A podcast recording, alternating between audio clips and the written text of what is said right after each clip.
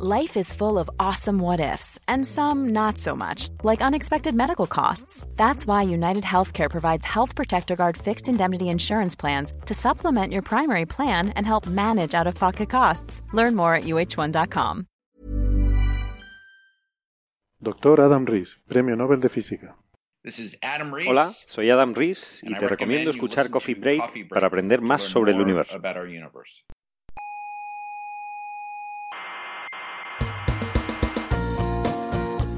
Aquí comienza Coffee Break, la tertulia semanal de la actualidad científica. ¿Sabe usted una cosa? Dígame. Yo cuando pienso en grandes distancias me mareo. ¿Ah, sí? ¿Se, se marea? Sí, me entra vértigo ante la estupefacción. Ya verá, diga una distancia grande. ¿Un- ¿Una distancia grande? Sí, una distancia grande, dígala. Eh, yo qué sé, 20.000 años luz. Ay, Sí, se, se ha caído, sí.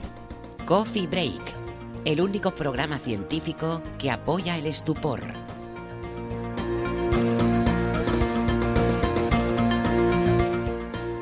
Bienvenidas y bienvenidos a un Coffee Break muy especial. Soy Carlos Westendorf, Westen para los amigos, y vamos a cubrir lo más destacado de la tercera edición del Festival Starmus. Ya se hizo una en el 2011, otra en el 2014 y esta es la del 2016, que fue cuyo título es Más allá del horizonte, un tributo a Stephen Hawking.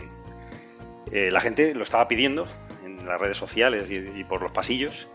Y mientras algunos la semana pasada estábamos guardando el fuerte, eh, nuestros enviados especiales estaban cubriendo el evento. En este caso, los investigadores del IAC, eh, Héctor Socas, muy buenas, Hola, ¿qué tal? y José Alberto Ruillo. Hola, ¿qué tal? Muy buenas. Estamos como esto- últimamente en la sala burbuja del IAC y ya saben que en nuestra web eh, señalirruido.com eh, pueden ver toda la forma de contactarnos en iVoox, en iTunes, en las redes sociales y si están en Canarias, pues en la radio, por supuesto. Bueno, eh, Starmus, eh, ¿qué es Starmus? No? Que no ha habido de Starmus, pero no mucha gente sabe, sabe realmente lo que es, ¿no? Todo, Eh, todo el mundo sabe lo que es Starmus. todo el mundo sabe lo que es, pero no ha experimentado eh, la, la experiencia, ¿no? Entonces queremos transmitir un poco lo, lo- lo más destacado, ¿no? Eh, me remito a la entrevista que hicimos a su creador, a Gary Israelian, en el Coffee Break, episodio 29, donde, donde cuenta un poco la motivación ¿no? y personal y su, su experiencia. ¿no? Eh, desde el punto de vista mío, personal, eh, cuando, cuando lo oí en el 2011, el 2010, que lo estaba intentando hacer Garik, eh, no, digo, esto no, tiene, no, no va a funcionar, esto es imposible. ¿no? Eh, pero el tío lo consiguió. Lo consiguió, luego hablando con él ya en, con tran- tranquilidad hace un, el año pasado en un avión, pues me dijo que fue muy duro y que, bueno, que, que, que- que él arriesgó todo, ¿no? Arriesgó su bienestar, su salud, su economía. Eh, No lo va Su patrimonio personal. su patrimonio personal, el- no lo va a contar así. Bueno, un, día lo traeremos a ver si quiere. eh, Yo creo que en su biografía lo, lo, lo explicará, pero fue un- un- una locura eh, muy interesante. Y luego lo que me di cuenta es que la una vez que lo consiguió, los primeros años eh, perdió dinero, efectivamente. Pero, pero yo vi la, vimos todos, ¿no? La repercusión mundial, ¿no? Ha sido una cosa planetaria, ¿no? Entonces, eh, a pesar de ser una locura, pues tiene, tiene sentido, ¿no? En principio, bueno, yo me quedo un poco con la idea de que, dijo él en ese episodio de Coffee Break, que es que se usaba la, música como, hilo conductor, como nexo de unión eh, para difundir la ciencia, para conectar gente con interés científico y, lógicamente, de, nuestro, de nuestro ambiente, pero luego ya de, todos los ambientes, no solo de astrofísica, astronomía, sino de, todos lados, ¿no? Y luego resulta que esa gente también tiene interés en la música, es un, es un fenómeno que se retroalimenta, ¿no? Entonces, eh, Gary, a, través de sus contactos, eh, él es, él es un músico bastante, bastante bueno, eh, toca muchos instrumentos, que me estuvo contando también, y, y entonces le pareció buena idea, él conocía a algún, a algún músico, también Brian May es uno de los, de los inspiradores, el guitarrista de Queen, y, estuvo por aquí, ¿no? Y fijos en el, en el, en el Es fijo, eh, es del grupo, ¿no? De, de- Es uno de los fundadores, de uno ¿no? de Es los uno de los fundadores. fundadores y, y bueno... y- Porque Brian May estuvo por aquí eh, cuando acabó su, su tesis doctoral, ¿no? Eh, Mucha gente no sabe que Brian May es astrofísico. Es astrofísico, sí, sí. Es, es- el- o sea, se le conoce por ser el guitarrista de Queen. Sí, él dejó lo- los estudios. Pero- Bueno, la- de hecho, su tesis la dejó para, para convertirse en, un- en uno de los grandes guitarristas de la historia. Lo cual es- la, dejó es- a, la dejó a medias. la dejó a medias y luego la, y luego la retomado. terminó, la La, la retomado. y pasó por aquí. Sí. Lógicamente se, se entrevistó con Gary, Gary que es músico también, se empezaron a entender y surgió esta, esta, esta locura que no lo es tanto, ¿no? Porque está muy bien. eh, a Gary también me gusta que, que mencionase en ese episodio que, que eh, el tema de, de la ciencia eh, tiene que ver con la música y al revés. Y muchas veces se, se nos viene, cuando hablamos de ins- grandes instrumentos, grandes instalaciones astrofísicas, de por qué no atraer a la empresa, ¿no? a grandes empresarios, al dinero. Pero él, Gary lo entendió muy bien, eh, que eso no se puede hacer de la nada. Es decir, eh, tiene que haber un caldo de cultivo, tiene que haber un, un- un lobby, por- en, el, en el sentido positivo, tiene que haber una serie de gente interrelacionada para que los, empresa- los empresarios eh, presten atención. Y esto es una, una de las patas ¿no? de, de- de este tema, ¿no? que ahí va Elon Musk intentó venir, no pudo venir al final por un lanzamiento de un cohete, una cosa de Sí. esas que tiene él. Eh, Conflictos de agenda, ¿no? pero Kaspersky estuvo, sí, conflicto de gente, yo no, sé- no lo sé. Pero ya cuando llegas a este nivel planetario, de, de- de- todo el mundo sabe, sabe lo que es Starmus y, y- y aunque no sabe muy bien cuál es la importancia, pero eh, muchas empresas van a empezar a mirar eh, la ciencia con, con otros ojos y eso, eso también es positivo, ¿no? Yo creo que una, una de las cosas de, o sea, que, que- es denominador común cuando un, o sea, viendo las charlas, ¿no? Y un, denominador común de, de estas tres ediciones de Starmus, Sí. yo creo que la clave, la palabra inspiración, o sea, el, o sea, el- es en eso de unión que hay entre la música y las ciencias que en el fondo, pues son cosas que de una forma u otra, pues nos inspiran, nos motivan, eh, no, o sea, te, te dan referencia eh, y, y eso, pues hace que, que cosas que aparentemente podrían estar muy separadas, como lo que, como la música o como la ciencia, pues, pues de forma natural pues aparezcan aquí ligadas en, Ujú. en, en Starmus, ¿no? O sea, yo creo que la gente, eh, si ves la mayor parte de las charlas, yo creo que en casi todas el denominador común era eso, inspiración. Inspiración, I- ¿no? Inspiración, motivación. eh, o sea, que- Ese es el, eh, en ese episodio que mencionabas, Carlos, que es el Ujú. 29, si no recuerdo mal, Sí. eh, Gary lo que decía es que lo que él buscaba era juntar a los grandes creativos,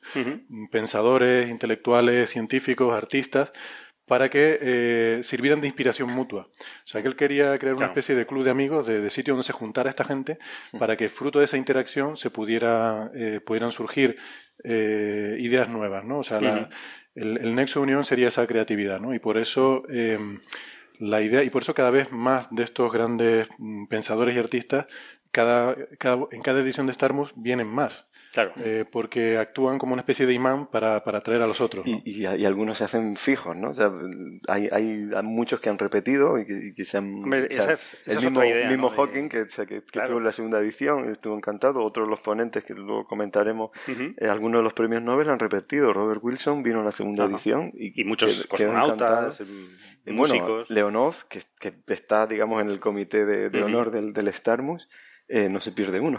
Claro, esa es la idea también, hacer un grupo de presión de gente que, se, que antes no se conocían y ahora sí, que pueden hablar entre ellos libremente, como decía Gary, yo les mando un mail a cualquiera, a Brian May, a, a cualquier premio Nobel de esos, y no hay, lo responde sobre la marcha. Es decir, ya, ya hay, una, hay un grupo de presión, parece, no, es, no, no es comparable con el G20 y estas cosas, pero que se pueden reunir para tomar decisiones o apoyar ciertas cosas en favor de la ciencia. Por lo menos hablar, ¿no? Mira, por ejemplo, eh, fue muy curioso, ¿no? Que yo no sé si te diste cuenta, José Alberto, que en este Starmus pues se habló, por ejemplo, mucho, muy someramente, muy de pasada y en plan broma, pero salió mucho el tema del Brexit, por ejemplo, ¿no? Sí. Se habla del Brexit, se habló de Donald Trump. O sea, bueno, esta gente no viven aislados del mundo. Lógicamente. claro. ¿eh? y, y a veces dan su opinión, la dejan caer ahí.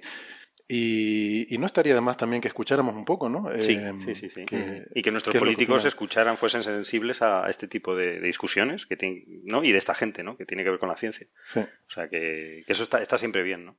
Hay una, hay una parte que me gusta a mí también, que es que usaba todo este pretexto para difundir la ciencia. Esto evidentemente es un, es un acontecimiento que va a acercar a la gente a, a la ciencia, porque van a, eh, da, da bastante peso eh, a, a los que está- a los conferenciantes en conjunto. Individualmente, pues quizá no tendría tanta pegada. Algunos sí. No, lógicamente Stephen Hawking es uno de los con- físicos más conocidos ahora mismo, pero eh, en conjunto es mucho más, mucho más potente, ¿no?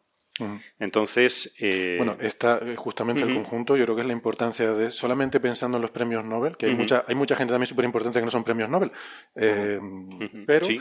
Solamente eh, pensando en premios Nobel, esta ha sido la mayor concentración Sí. de premios Nobel en la historia del mundo. Sí, O sea, sí. Ni siquiera donde los reparten ha habido nunca jamás en la Sí, historia y- tantos premios Nobel juntos. creo que ha sido nueve. Y, y de temas tan es- variados. Y de, ¿Perdona? y de temas tan variados. Y de o sea, temas tan no- variados. No solamente de ciencia, hemos tenido también de, pues de, economía, de, de medicina, de fisiología. Sí. Sí, sí. creo que esta vez han sido nueve, que es un récord mundial. Es decir, hasta en la pasada reunión de Davos de premios Nobel eran siete, creo recordar. Había alguno más previsto. Pero... Había uno más previsto, sí, pero, pero, aparte de los premios Nobel, para mí hay ciertas personas que tienen, que tienen más, no más nivel que un premio Nobel, el premio está bien, pero que son los investigadores científicos increíbles, ¿no?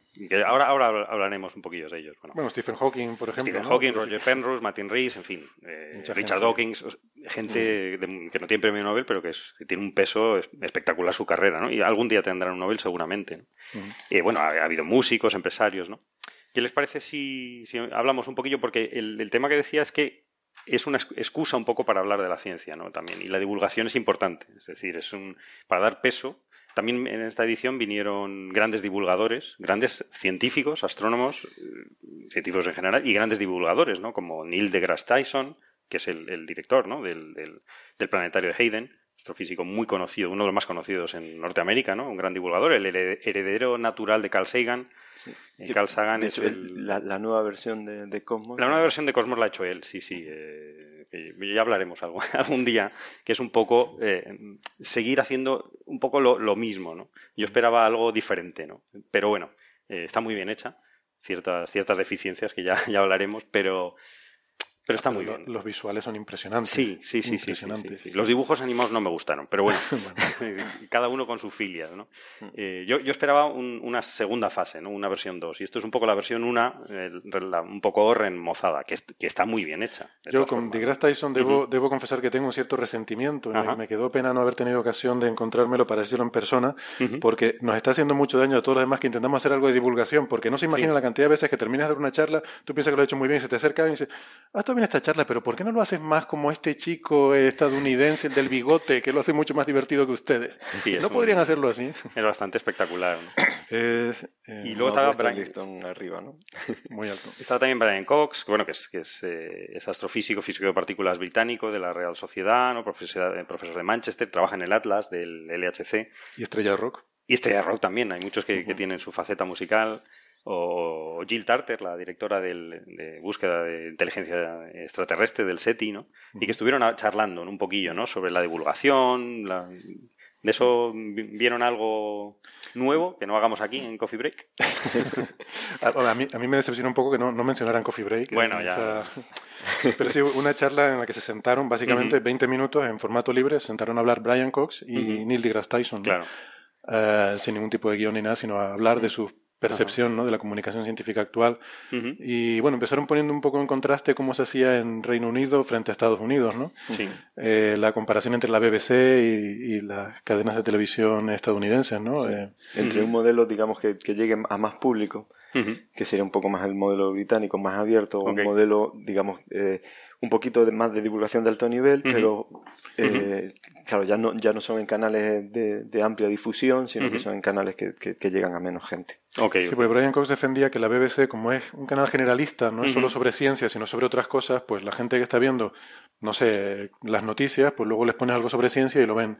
Mientras que en Estados Unidos se, ha canalizado más a eh, canales especializados, ¿no? Entonces, si quieres ver ciencia, tienes que irte a los canales específicos sobre ciencia y quizás esa separación, pues, tiene un poco la cosa de que aísla un poco la ciencia del resto. De... Claro, todo tiene su ventaja y su inconveniente. Si lo separas puedes eh, profundizar más, pero es verdad que llegas a menos gente o, o, quien quiera lo puede ver, pero no todo el mundo accede, ¿no? Sorprendentemente mencionó DeGrasse Tyson que la, la Cosmos original de Carl Sagan se, se, difundió por primera vez en la cadena Fox. Que, bueno, es curioso, ¿no? ¿no? hubiera sido mi apuesta. No, la verdad, la Fox hace cosas muy raras. Hace cosas raras, tiene sus contradicciones, ¿no? Ponía Futurama, que es una Y los Simpsons, que siempre estaban dándole palos a la Fox. Sí, sí. es muy curioso. Curioso, ¿no? Pero, pero bueno, está, está, está bien, ¿no? Que, sobre todo porque a mí lo que me llama la atención es que Star estaba planteado de con la estructura de un congreso científico, ¿no? De, alguna forma, ¿no? Es decir, que hay sesiones, hay un, mm. chairman o chairwoman, ¿no? No sé cómo se traduce en español, eh, el, hombre silla. El hombre silla, o mujer silla. el maestro de ceremonia. maestro de ceremonia, que, un poco hila todo y da los tiempos. Un moderador. Claro, un moderador y eh, luego, eh, ¿cómo se llama? Presentaciones de diferentes científicos Lo que pasa es que estas eran más largas, ¿no? En un congreso científico son 15 minutos la, la normal. Bueno, estas eran de 20 minutos. De 20, pero Sí. se extendían un poquito. ¿no? Sí, sí, al final... To- Todo se extendió. ¿no? Eh, El, pro- el problema es que, eh, o sea, nadie tiene autoridad para decirle a esta gente, mira, vete parando. Claro. ¿Sabes? No, lógicamente. Entonces, No, y el tema es que tampoco había, luego, después de la charla, no hay preguntas del público, entiendo, ¿no? En un congreso científico los demás eh, Claro. científicos también preguntan, ¿no? Esa es la Aquí no, no había la posibilidad por, por tiempo, ¿no? Y bueno, y porque se podía ir de madre, ¿no? Pero no, y aún así, todas las sesiones siempre terminaron eh, acabando más tarde del horario previsto. Va, es interesante, ¿no? Acabamos acumulando una hora sobre, de retraso casi todos los días. Claro, lo- lógico y natural, ¿no? Y luego yo querría destacar alguno, ¿no? Por ejemplo, eh, bueno, ya hablamos con, con Adam Rees, ¿no? El, el premio Nobel de Física del 2011, que con Permut- Perlmutter y Schmidt eh, demostraron la aceleración de la expansión del universo. Ya hablamos en el Coffee Break eh, 44, ¿no? Eh, y ahí le remito para, para, para su, su- su- una opinión con él, con él, ¿no?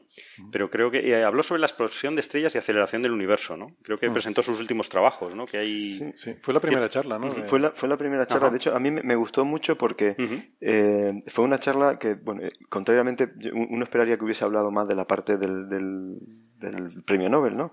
Pero sin embargo se centró en un trabajo que muy reciente, que acaba de Sí. publicar hace un par de meses, y que es tremendamente interesante porque, bueno, hace una reevaluación eh, del ritmo de expansión local del universo, de, de- de lo que es la, la constante de Hubble, Claro, claro. y, y lo interesante de ese estudio es que empieza, o sea, es uno de los pocos resultados que parece que muestra algo de tensión eh, dentro de la cosmología actual, pues con- por ejemplo, con lo que uno obtiene del fondo cómico de microondas. O sea, el valor que, que obtenía este hombre de la constante de Hubble, que, que eso implica una edad del universo, eh, o sea, obtenía un valor de la constante de Hubble mayor, que eso implica una, unidad- una edad del universo un poco menor que la que uno esperaría del fondo cómico de microondas. O sea, que da la sensación de que hay algo de tensión entre las medidas locales del ritmo de expansión y cómo antiguo el universo con las medidas eh, distantes, ¿no? De a- a- Distantes a- a muy al principio. Era como un 10%, ¿verdad? La discrepancia. Eh, no, no, no, no llegaba tanto. O sea, est- estamos hablando de, de 3 sigma. O sea, bueno, uno, o sea, por ejemplo, con Planck sale una constante Hubble de 68 y ellos Ujú. encontraban 72. Vale. Pero con una barra de error el, que, que, que estaba como. Está muy al límite de la barra de error, sí. Pero, Pero- no, pero pero por eso quiero decir, o sea, que, que dejar claro que no se trata de una, una gran discrepancia, es una pequeña discrepancia, pero que puede ser significativa y hay que, hay que ver dónde pero está que puede apuntar a, a nueva física o, o sea, o- o eso, condiciones o eh, algo que no hemos tenido en cuenta en, en la evolución reciente del universo eh, y que pueda hacer diferente lo que tú esperas medir hoy día, extrapolado desde, desde el pasado hasta hoy, con lo que realmente mide. Eh, a mí me pareció de los temas más... Y me, me- me sorprendió que, que- que se dedicase a hablar de algo tan, tan reciente. Tan reciente, sí. Sí, yo te a decir, porque dio una charla que fue una parte bastante introductoria, bastante fácil de seguir y bastante asequible, y luego resultados recientes, ¿no? Entonces eso está muy bien. O sea, Claro. claramente no es una persona que se haya dormido en los laureles. En nuestra entrevista, por cierto, hablaba al final de algo de eso, que estaba trabajando en Un métodos trabajo que estaba haciendo, para, sí, efectivamente. para determinar... eh. Decía que, bueno, que en vez de dedicarse a escribir guiones de películas, él prefería seguir haciendo su Eso era trabajo. una pequeña puya. No lo sé cómo interpretarlo. Aquí hemos tenido Thorne, ¿no? conversaciones intentando interpretar esa frase que nos dejó. ¿No se lo preguntaste a Kip Thorne cuando lo viste? Al final de... No, no le pregunté eso. Eh, que hay una frase ahí que nos dejó al final de la entrevista que decía eso, ¿no? Que en vez de dedicarse a hacer guiones de película, él se había- quería seguir eh, avanzando en la investigación que estaba No, haciendo, está, ¿no? está muy bien que lo presente como una presentación a un congreso científico, que es algo también que eleva el nivel, ¿no? Que tiene que haber de todo. Estuvo muy bien. Y además él dijo una cosa al principio, dice, bueno, tenemos estos problemas en la cosmología actual, no sé qué, entonces uno puede tomar dos eh, aproximaciones.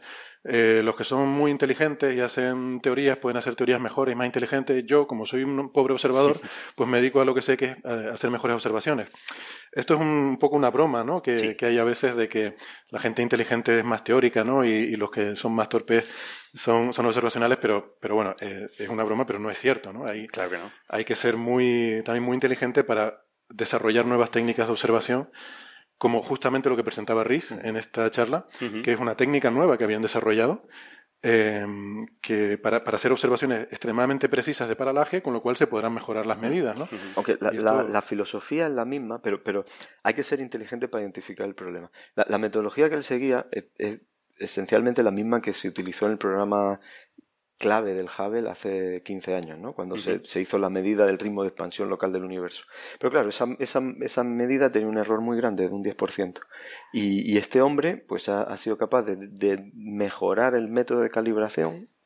Eh, que bueno, que, que, tiene que ver con una mejora de cómo calibran con la cefeida, eh, con un determinado tipo de estrella, para reducir la barra de error a un nivel lo suficientemente pequeño como para empezar a ver si hay una tensión o no con esas predicciones del fondo claro, de microondas. Entonces, hay que tener la visión de que esto es un tema que es interesante y, y hay que... Pero, además yo creo que hay bastante creatividad en este método porque la idea en realidad es sencilla. Eh, o sea, la idea que propone es muy sencilla. O sea, es haber tenido la, la creatividad de verlo eh, de, de, darse cuenta y de proponer este método. O sea, que a mí me gustó eso porque no es que sea una cosa súper sofisticada, algún claro, detalle, claro, refinar y no sé qué, sino es una idea feliz. ¿no? Es una sí, idea feliz sí. y eso estuvo muy bien. Pero es no conformarse con que ya había una medida, eh, con un ahorro del 10% y, y, darse cuenta y buscar que, otras, ¿no? Otros, darse otros cuenta que si esto ¿no? lo consigues poner uh -huh. a un nivel del 1%, que es prácticamente lo que él estaba llegando, eh, pues eh, puedes empezar a, a probar el modelo pues porque el premio forma... Nobel fue con las supernovas, ¿no? El premio Nobel fue con las supernovas. Midió la expansión acelerada del universo con las supernovas. Y sí. esto es con las cefeidas, que esto son unas es estrellas una recalibración de distancias que con... pulsan. Se sabe muy bien la relación de la luminosidad con la pulsación. Entonces mm. es muy fácil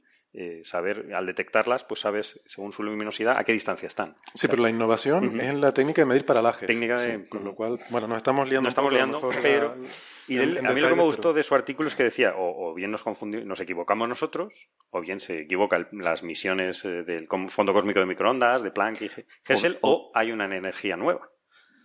O, o, hay algo, o hay algo que no nueva, estamos incluyendo en la dinámica reciente. Que, o sea, es que muy probablemente tengamos que escribir o... Pero también es muy humilde, pura. es decir, él da todas las, todas las posibilidades, que es una cosa que le honra, ¿no? Que no siempre se ve, ¿no? Que los artículos siempre sueles apostar por algo, ¿no? Y no, sí. él da, lo deja todo abierto como tiene que ser, ¿no? Sí, sí, sí. O sea que está, está bastante bien, ¿no? La verdad que vimos mucho de eso en el Star Museum, uh -huh. Mucha gente diciendo, bueno, esto es lo que yo he sacado y tal, pero vaya usted a saber, podría ser esto, esto o esto otro, ¿no? O sea, claro, está bien. Eso... Pues eso está muy bien. Lo que no se sabe también es muy interesante. De hecho, parece, es que si no parece que estamos predicando o que, que, somos grandes. Lo que no se sabe es lo interesante realmente. Lo que no se sabe es lo interesante. ¿no? Uh Luego había otra que de Robert Wilson, ¿no? Del, del famoso Wilson, ¿no? Volvió, y y Wilson. Volvió a repetir. Volvió a repetir, volvió a repetir ¿no? Este, este estuvo en el, el Starmood 2 eh, de, de, una charla también pues, uh -huh. sobre el descubrimiento, ¿no? O sea, que, que este pero, uno... Espera, vamos a decir uh -huh. quién es Wilson. ¿eh? Wilson muy importante. No sabe. Cuando hablamos de Penzias y Wilson, Penzias los descubridores del Fondo Cósmico de Microondas, Penzias y Wilson, pues el Wilson de el Penzias Wilson, y Wilson. De Penzias y Wilson. el Wilson. Robert, Robert Wilson, Woodrow Wilson, de, tiene premio Nobel del 78 junto a Arno Penzias, Arno Alan Penzias por descubrimiento accidental de la radiación de cósmica mm. del fondo de microondas, la CMB famosa, ¿no? mm. en el, que lo descubrieron en el 64 instalando una antena ¿no? de, de una compañía de Trabajando Bell. Con, con, los laboratorios Bell de, de Y descubrieron de un ruido que no sabían por qué era y que era en todas las direcciones, ¿no? Y a partir de ahí, tirando del hilo, vieron que era una cosa cosmológica, que no era una, un, no eran suciedad en las antenas, ¿no? O cosa que, o, o ruido eléctrico, ¿no? De los circuitos, ¿no? Que es bastante... Yo la frase que me apunté de esa charla fue que dijo, no hubo un momento ajá, ajá. en todo este desarrollo. Se nos dio una introducción histórica de cómo había sido el descubrimiento uh -huh. y de una, una charla de, de, de, una historia que duró varios años. Y, y, dijo, y en ningún momento hubo una, una sensación de decir, ah, mira, esto es, no, sino que fue un proceso gradual, porque primero no sabían, pensaban que aquello era ruido, algo que tenían que intentar eliminar. Luego se dieron cuenta de que era una señal cosmológica, pero tampoco pensaron que iba a ser una cosa súper importante. Fue solo con el paso del tiempo uh -huh. que se fue viendo lo importante que fue para todo nuestro concepto del mundo y de la cosmología ese ruido que ellos habían descubierto. Sí. Yo creo que el, el mensaje a sacar de esa charla es, es lo, lo, importante que es eh, cuando se hacen mediciones, o sea, el, el ser sistemático y, y, entender muy bien el instrumento con el que tú estás midiendo y caracterizar muy bien. Uh -huh. O sea, ellos estaban convencidos de que tenían un exceso de ruido, no sabían cuál era el origen uh -huh. y hasta que por casualidad les pusieron en contacto, contacto con el grupo de Princeton, que precisamente estaba intentando desarrollar una antena para medir precisamente eso, para ah, buscar vale. la radiación del origen del universo. -huh. eh, bueno, eh, contó la anécdota esta que todo el mundo sabe, de que cuando el, eh, no, no Wilson, sino Pencia fue el que habló con eh, con uno de los investigadores en Princeton eh, y bueno pues este, el, uh -huh. precisamente en Princeton estaban teniendo una reunión de cómo construir ese instrumento uh -huh. eh, y, y, bueno pues terminó de hablar con Pencias el, el, este hombre colgó el, eh, colgó el teléfono y dijo a ver, ¿cómo sería la traducción? O sea, no, nos, han, nos han pillado a la vez, ¿no? O sea, Sorpaso. nos han sorpasado. we are scooped. Eh, we are scooped. No, mi madre. Les, habían quitado, la, sin saberlo, accidentalmente les habían quitado Nos han pasado por la izquierda. Y bueno, pues eh, de hecho el, acordaron mandar los dos artículos conjuntos a, a PJ y aparecen uno a la revista de, científica y aparecen uno detrás de otro. El de Pencias y Wilson, el descubrimiento de un exceso de ruido y a continuación el del grupo de Princeton, liderado por eh, Peebles en donde explican que, que esa, esa, es la señal que uno esperaría en un modelo de, Big Bang caliente mm. de, nuestro pasado remoto. Bueno, y esta es una de las razones porque las que tenemos a José Alberto, que es nuestro cosmólogo de referencia y además... Para, para mí esta, este esta charla fue muy, muy emocionante. Yo creo que lo vamos a seguir en un coffee break futuro, sí, sí, sí, especial de, fondo cósmico. Además hay, que, hay que decir que, iba a decir lo de Quijote, ¿no? Iba a decir lo de Quijote y además tiene que, ser especialmente emocionante para ti porque este hombre, que es un señor muy mayor y que estuvo dando una charla histórica sobre cosas de que pasaron hace muchas décadas, sin embargo me sorprendió estar muy al día luego estuvo hablando de la ciencia eh, más moderna, que está más de, más candente actualidad en este sentido, y mencionó el experimento de José Alberto, el experimento Quijote. Este, este, hombre, ya, como digo, estuvo en el Starmus anterior y tuve la, ocasión la otra vez que vino de, pues, no estuvo visitando en el instituto, estuvo visitando el experimento Quijote. Y es una persona eh, que a, pesar de que eh, uno esperaría que ya tendría que estar muy alejada de estas cosas, es completamente apasionado, o sea, te, te, te, hacía un montón de preguntas, le encantaba ver eh, cómo estaba hecho el instrumento, o sea, te preguntaba detalles y el hombre se quedó con todo. O sea, y luego me llamó la atención eso, que en la charla pues, pues mencionó también a, Quijote. A Quijote, ¿no? Que está al loro de la, de la última, ¿no? Sí. Que, que, mencionaremos y explicaremos en el futuro, ¿no? En un coffee break dedicado, yo creo. Tenemos ¿no? pendiente, ¿no? Sí. dedicar un coffee break a hablar. Sí, José Alberto es tan amable. De la cosmología. Le podemos robar un y el experimento Quijote, que José Alberto es el científico, el responsable científico de, Además, claro, de ese experimento, o sea que nos lo contará muy bien. Perfecto. Pues vamos a, con otro grande, que no es premio Nobel, pero para mí es uno de los más grandes que hay, que es Roger Penrose. ¿no? Hombre, espera que me pongo de pie. Roger Penrose es, un, es, Sir. Sir. Roger Penrose, eh, físico matemático, filósofo de la ciencia, bueno, tiene, tiene de todo, tiene todos los premios con, con Stephen Hawking.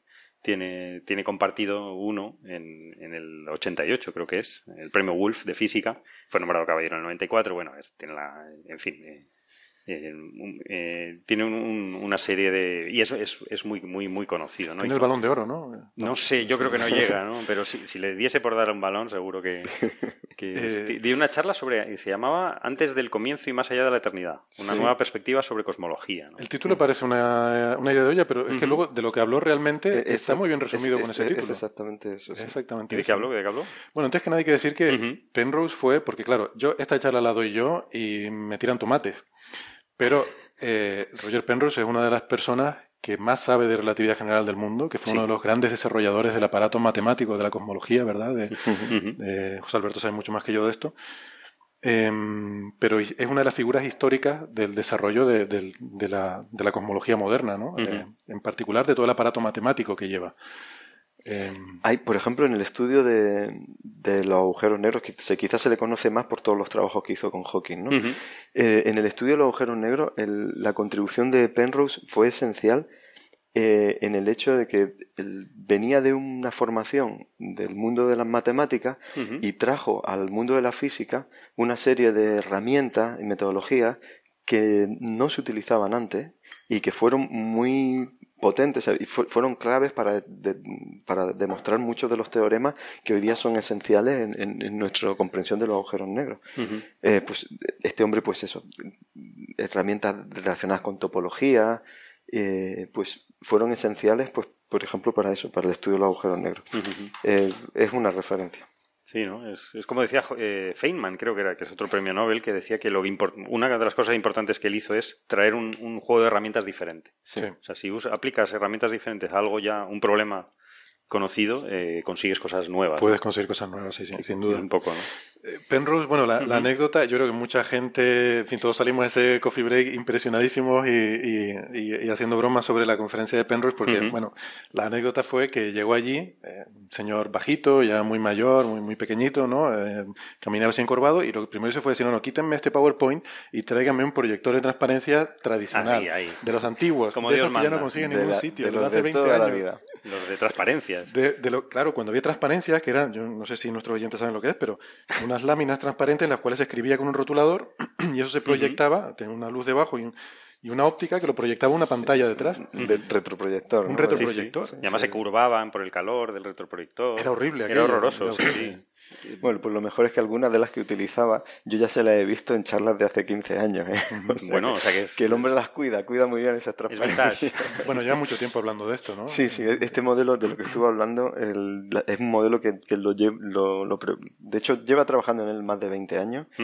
Y, y bueno, pues un modelo que- en el que también vuelvo a utilizar estos métodos de, topológicos pues para, para intentar explicar las dos fases misteriosas que tiene el universo, ¿no? O sea, lo que es el, el- el Big Bang, la singularidad inicial, Vale. y la fase actual que, en la que estamos de expansión acelerada, que en el fondo no son muy diferentes. O sea, tanto lo que ocurre muy al principio como lo que está ocurriendo en la época actual es que el, el- el universo se está expandiendo de forma acelerada. Ajá. Y bueno, pues él eh, propuso un modelo hace unos años que se llamaba, es un modelo eh, cíclico, en el que, bueno, pues básicamente la idea es que el universo se iría repitiendo eh, en periodos que él llama eones y de forma que el final de, de un periodo pues sería entrar esa- en esa expansión acelerada en la que estamos ahora libre y eso acabaría eh, conectando con el principio de un Big Bang de otro De otro universo. de otro no de este mismo de, de este de este mismo universo pero bueno, de este mismo, pero en plan Otro salchicha. ciclo. O sea, pero otro es que ciclo. otro ciclo Es que no, claro, es que no es Ujú. exactamente lo de la salchicha porque esto No. es el ciclo de expansión y contracción. contracción, esto no es. Big Bang, Big Crunch. Es un ciclo diferente. Esto, lo que él dice,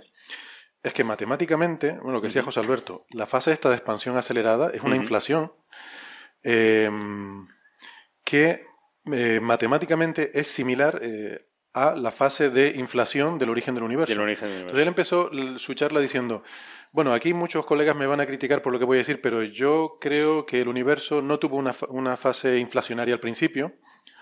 Que lo es- bueno, vamos a ver, la cosmología, es lo que dice digamos, aceptada, sí, sí. dice que hay el Big Bang y luego hay una fracción de 10 a la menos 30 segundos en lo que hay un periodo inflacionario en el cual se expande aceleradamente. Entonces dice, no, yo creo que eso ocurrió antes del Big Bang. Sí. Él, es lo él que- man- mantiene esa fase eh, de expansión acelerada pero pero del universo Del anterior, universo digamos, anterior. del, del león anterior. Anterior. Entonces, vale, vale, vale. Y claro, esto, bueno, en fin, lo que digo, no, lo dice cualquiera y no, no pasa de ser una ocurrencia más, pero cuando dice una persona que conoce las matemáticas de la relatividad general también, es capaz de expresarlo de forma matemática y ver que eso cuadra. Eso, eso cuadra con una teoría conforme eh, en la cual lo que hay es un cambio de escala, o sea que el- la fase inflacionaria de expansión acelerada del universo es similar, salvo por un factor de escala, a la fase de la inflación. Vale, pero entonces, Entonces- no había Big Bang, o sea, no, es que, no estaba todo em- empaquetado, el- los fotones y la materia a la No vez. está impactado salvo por un factor de escala. Salvo o sea, si coges escala. esa expansión acelerada lo rescalas todo a una cosa muy pequeñita y a partir de ahí A lo- partir de ahí, vale. Entonces eso o sea, que era muy pequeñito comparado con el universo que tenemos ahora. Sí, Exacto, pero- sí. Pero eso es relativo, claro. exactamente. Entonces lo que, lo que él Vale. O sea, su, su teoría se llama eh, cosmología cíclica conforme, y lo de conforme tiene que ver, corrígeme tú, José Alberto, sabes mejor, con que eh, una teoría conforme es aquella en la que, que es invariante un cambio de escala. ¿Correcto? O sea, Sí. que tú puedes cambiar la escala y, y siguen siendo válidas las ecuaciones, ¿no? Entonces lo que dice es que las ecuaciones que gobiernan el universo cumplen esa condición de manera que puede haber un universo mayor que surge. Eh, o sea, es todo equivalente salvo por ese factor de escala, que surge de la inflación en las últimas eh, etapas de, de este universo, Vale. por ejemplo. Vale, vale. O al revés, yendo hacia atrás, que nuestro Big Bang puede haber sido la fase de inflación acelerada de un universo mm, pequeñísimo que hubiera existido anteriormente. Vale. Pero ¿y esto Bueno. no predice nada diferente a la, Sí. la Sí, teoría tiene, estándar? tiene, tiene Digo, predicciones, me- tiene Ajá. predicciones. O sea, Y de hecho, él, una de las, de, de las que estuvo comentando en la charla es que eh, hay información que se puede propagar de un eón a otro eón. El- hay, hay, algunas cosas que no estuve discutiendo. Por ejemplo, hay, por ejemplo, del tipo de partículas que hay, los bosones, por ejemplo, podrían pasar de un eón a otro. Mm. Lo, lo, que es la materia, o sea, los fermiones, por ejemplo, no podrían pasar. Pero él hablaba de Eso que... tiene que ver con que la estadística, te pregunto, ¿eh? con que la estadística de los bosones cumple esta... Exactamente, los bosones son, sí cumplen eh, ese, ese rescalado, mientras que los fermiones no. Entonces podría pasar información eh, de un eón a otro y él está buscando pues una especie de huella eh, eh, asociada al eón anterior pues que se produciría o sea que las veríamos en, el, en este caso en, los mapas del fondo cósmico de microondas pues como estructura de, en forma de anillo que bueno que tendrían que ver con, eh, él comentaba, pues explosiones o fusiones de agujeros negros al final del león anterior. Al final del león anterior, o sea que veríamos eh, anillos concéntricos. Anillos, círculos concéntricos, sí. O, eh, Vale. En el sentido de que, bueno. en el fondo cósmico de microondas. Sí, exactamente. pero no. A ver, ¿cómo, visualizar esto? Son anillos en el sentido de que. O sea, no, no es que veas un anillo definido sobre el fondo de, microondas, sino que, digamos que que verías que eh, la estructura del, del, del, mapa del fondo cómico de microondas pues a una determinada distancia con forma de anillo, ¿no? Pues, pues eh, tendrías un... Hay agrupaciones de... Hay sí, como un exceso de... perturbación. un, exceso de agrupación. O sea, poniendo una analogía, por ejemplo, si, si tuvieras distribuciones de galaxias, pues tendrías un exceso de galaxias. Vale, de galaxias alrededor de, esos anillos. ¿Y esto tiene que ver o cómo, cómo convive con las oscilaciones acústicas bariónicas? Esas... Eh, bueno, esto es, esto es eh, realmente es previo, o sea, es, independiente. Es independiente, o sea, no, y, son escalas diferentes. Entonces, él estaba buscando ese, esos, ese tipo de patrones, ese tipo de anillos, y bueno, él, de hecho publicó hace unos años un artículo en el que pues parecía que encontraba ese tipo de anillos, pero son artículos que todavía están en controversia. Eh, de hecho, pues no, no, están todavía aceptados por la comunidad. No se han publicado, ¿no? no, está aceptado como, como artículo referiado, con, digamos, eh, con, con árbitro. Vale, vale. Porque, está publicado formalmente. Exactamente. Por el tema de que el tratamiento formal de, de errores e, y, cómo se da la significación a esa detección, pues eh, parece que no se había hecho correctamente. De forma que si uno, en lugar de eh, buscar sobre un universo de este tipo cíclico, eh, se pone a buscar anillos en, en, un universo normal como el nuestro y hace una simulación de cómo sería el fondo de microondas ahí, pues resulta que también vas a encontrar anillos, o sea, simplemente por una cuestión de azar. Por probabilidad. Por probabilidad vas a encontrar. Entonces, de lo que se trata es de, de, de ver la significación de cuánto más probable es encontrar anillos en un universo cíclico, y eso es lo que no estaba bien caracterizado. Dicho de otra forma, que parece que un análisis estándar te daría que los que se ven son compatibles con lo que uno esperaría en un modelo normal. En un modelo normal. Sin, sin este modelo cíclico. Mm, Pero bueno, como digo, es un tema todavía abierto y eh, a mí me, llamó mucho la atención. Esta fue solamente una de, de, varias charlas en las que se habló de multiverso, ¿no? vale. Si es que esto, bueno, no sé, no sé si esto técnicamente es multiverso o realmente es el mismo, el mismo, pero este es el que se va repitiendo. es como las muñecas rusas, ¿no? Pero, pero estamos hablando, o sea, yo a lo que voy es que estamos hablando, y además de forma totalmente seria, y, no, no nosotros, sino físicos, eh, premios Nobel y, gente del más alto nivel, ya hoy en día hablan sin ruborizarse, hablan de universos, eh, de otros universos, de universos paralelos, y es más, estamos empezando a hablar de firmas observacionales Bien. de otros universos. O sea, es increíble cómo la física ha ido cada vez más lentamente, eh, pero con ese paso no lento pero, seguro que, adopta la ciencia, vamos adoptando cada vez más eh, terrenos que antes estaban completamente fuera del rango científico, ¿no? O sea, el momento inicial del universo, la creación, hasta hace poco, eso era... No se podía hablar, no, se podía hablar. Era filosofía o religión, ¿no? exacto, claro, filosofía o religión. Eh, bueno, ya eso hace 40 años, ya hablamos del principio del universo como quien habla de mi barrio, ¿no? Claro, y, y, ahora ya cosas que hasta hace poco a la gente le arrancamos la sonrisa, ¿no? Hablar de multiversos, de tal, pues ahora ya se habla con total tranquilidad e incluso empezamos a hablar de que si se podría ver la firma de un universo anterior en forma de anillos concéntricos o de otras cosas.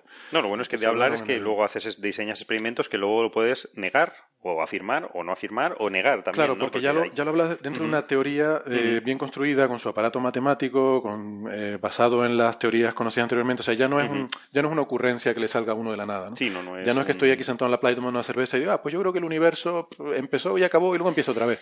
sino que no, se construye que hay una base y que hay basado unos, en todo el andamiaje previo. y hay unos datos ¿no? que se pueden comprobar también. Claro. O sea, siempre se construye basado en teorías que en han sido sobradamente constatadas con datos previos, ¿no?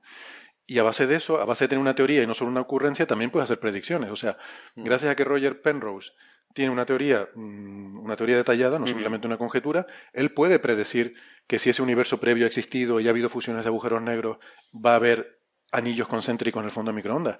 Luego habrá que buscarlo y ver si se encuentran o no, pero por lo menos puede hacer esa predicción. Sí, la, la clave es eso, o sea, que al final acabamos consolidando las teorías si las teorías son capaces de darnos eh, predicciones observables. O sea, y la única forma de, de falsar, ¿no? de, de- de probar si una teoría es correcta o no, es a, a través de estas predicciones. Y, y lo realmente impresionante es, es el, el salto que hemos dado en cosmología observacional en los últimos 50 años. O sea, pongo 50 por- porque tomo como referencia el descubrimiento de, de Penzias y Wilson, ¿no? del fondo cósmico de microondas. Pero en los últimos 50 años hemos pasado de cosas que eran un poco especular a ahora a, a ser capaces de mm, distinguir modelos con precisiones por debajo del 1%. Ujú. Ok. Y, y modelos que nos hablan de cómo ha sido la evolución desde... o sea, ahora, el, el hecho de conocer con error del 1% cuál es la edad del universo eh, es una cosa Increíble, sí, sí. increíble. Y luego, eh, bueno, y la siguiente charla está relacionada, lógicamente, porque es a quien se homenajeaba en este, en este Starbus, que es a Stephen Hawking, ¿no? Que es uno de los físicos más conocidos en el momento, que no tiene el premio Nobel eh, a, a- a día de hoy. Pero, en fin, aparte de, bueno, es, eh, aparte de, ocu- de ocupar la, la cátedra lucasiana en Cambridge, que, de Cambridge que de Isaac Newton, es, es un físico teórico muy, muy reconocido. Es un gran divulgador, eh, tiene varios libros muy interesantes, es bastante polémico. Y eh, Le gusta ser polémico. le gusta y además hace bien, como, como mucha gente inteligente, ¿no? Que busca mm, no solo no la notoriedad, sino, sino agitar un poquito la, la conciencia de la gente, ¿no? Y aparte es un ejemplo de superación personal, ¿no? Aparte de, de- por su enfermedad y por su trayectoria y todo esto, ¿no? Y, y bueno, pues él- y además es un, es un fijo en Starmus, es del, del comité, está encantado, ¿no? A pesar de las dificultades que tiene de venir en barco desde el Reino Unido y que tarda Mm. bastante tiempo, eh, le encanta venir Sí. eh, bastantes veces, ¿no? Además, eh, hablando un poco sobre su aspecto personal, que quizás es bastante poco conocido, eh, nos contaba Gary que, que es un tío, y además esto se puede entrever, de hecho, de algunas de las cosas que hace y que dice, que, que realmente es un tío muy cachondo, que tiene un sentido del Sí. humor muy, muy fino, ¿no? Y que, y que le, le gusta mucho, bueno, por ejemplo, aquí en el, en el Starmus, un poco como homenaje a él, se, se trajo un grupo de, de raperos que se llama MC Hawking, que fue una cosa muy curiosa. Esto era un, un chaval que empezó a coger y poner en YouTube vídeos de rap o sea, eh, eh, hacía canciones de rap cogiendo trozos de la voz de Stephen Hawking y, y entonces eh, montaba vídeos en los que ponía, pues hablaba de cosas relacionadas con Ujú. física y montaba vídeos y tal. Y esto llegó a audio de, de Stephen Hawking y en vez de enfadarse, como haría mucha gente, y decir que está haciendo este, pues se puso en contacto con él para decirle, oye, me encanta esto que haces, quiero ayudarte. Y se han puesto a colaborar. Claro, claro. Y denota Stephen la... Hawking le manda grabaciones con su voz para, para la- ponerle sí, letra sí, ¿no? Sí, sí, sí. a, a esas Porque- canciones de rap. Porque ¿no? no es la voz De suya hecho, original, ¿no? Es- Estrenaron, estrenaron una canción nueva. Estrenar una canción Sí. nueva, Fear the Black Hole, que por cierto, que, te- tengo que decir la anécdota, esto lo puse en nuestras redes sociales, pero que a mí Sí. me hizo muchísima gracia. Viene este grupo, hace esta canción de rap sobre agujeros negros, hablando de agujeros negros con la voz de Stephen Hawking. Ajá. En medio de la interpretación eh, aparece un miembro del grupo y se pone a hacer un solo de guitarra espectacular, dejó a todo el mundo aplaudiendo. Y Brian Cox, que era el maestro de ceremonia en ese momento, termina la interpretación, dice, eh, tengo que serle sincero, mm, cuando empezó esta actuación dije, hay que tener valor para venirse aquí a ponerse a, a hablar sobre agujeros negros delante de Stephen Hawking. y en mitad de la canción viene un tío y se pone a tocar la guitarra delante de Brian May. Delante de Brian May, que, que- que- que da más miedo todavía, ¿no? hay, hay que tener valor, ¿no? Hay que tener valor. Bueno, dicho en inglés como lo dijo él, eh, y, y con la gracia con que la dijo él, queda mejor. Está bien, está Pero bien. fue, fue divertido. Hay que decir que es la voz sintetizada de Stephen Hawking, Sí, es sí, decir, es su utiliza- sintetizador de voz que- Utilizan su y sintetizador. es lo que usa pero- para, para comunicarse, ¿no? Que no es su voz antigua, digo, que él tuvo, tuvo voz cuando, cuando podía usarla, ¿no? No, no, la sintetizada, claro. Claro, pero que cualquiera se hubiese ofendido y él todo lo contrario, o sea, le parece genial y, También Hawking contó resultados recientes en esta charla, por cierto. Sí, porque es conocido por la radiación Hawking. Sí, este otro que no vive de la renta, o sea, hace, hace, está muy al día. Sigue activo y muy a pesar activo. De, la edad, pues sigue, sigue muy activo. Sigue ¿Qué, muy contaba? Lo de los pelos de los agujeros negros. Bueno, él, él, dio un repaso en general de su carrera, ¿no? Y un poquito sobre su vida también. Ajá.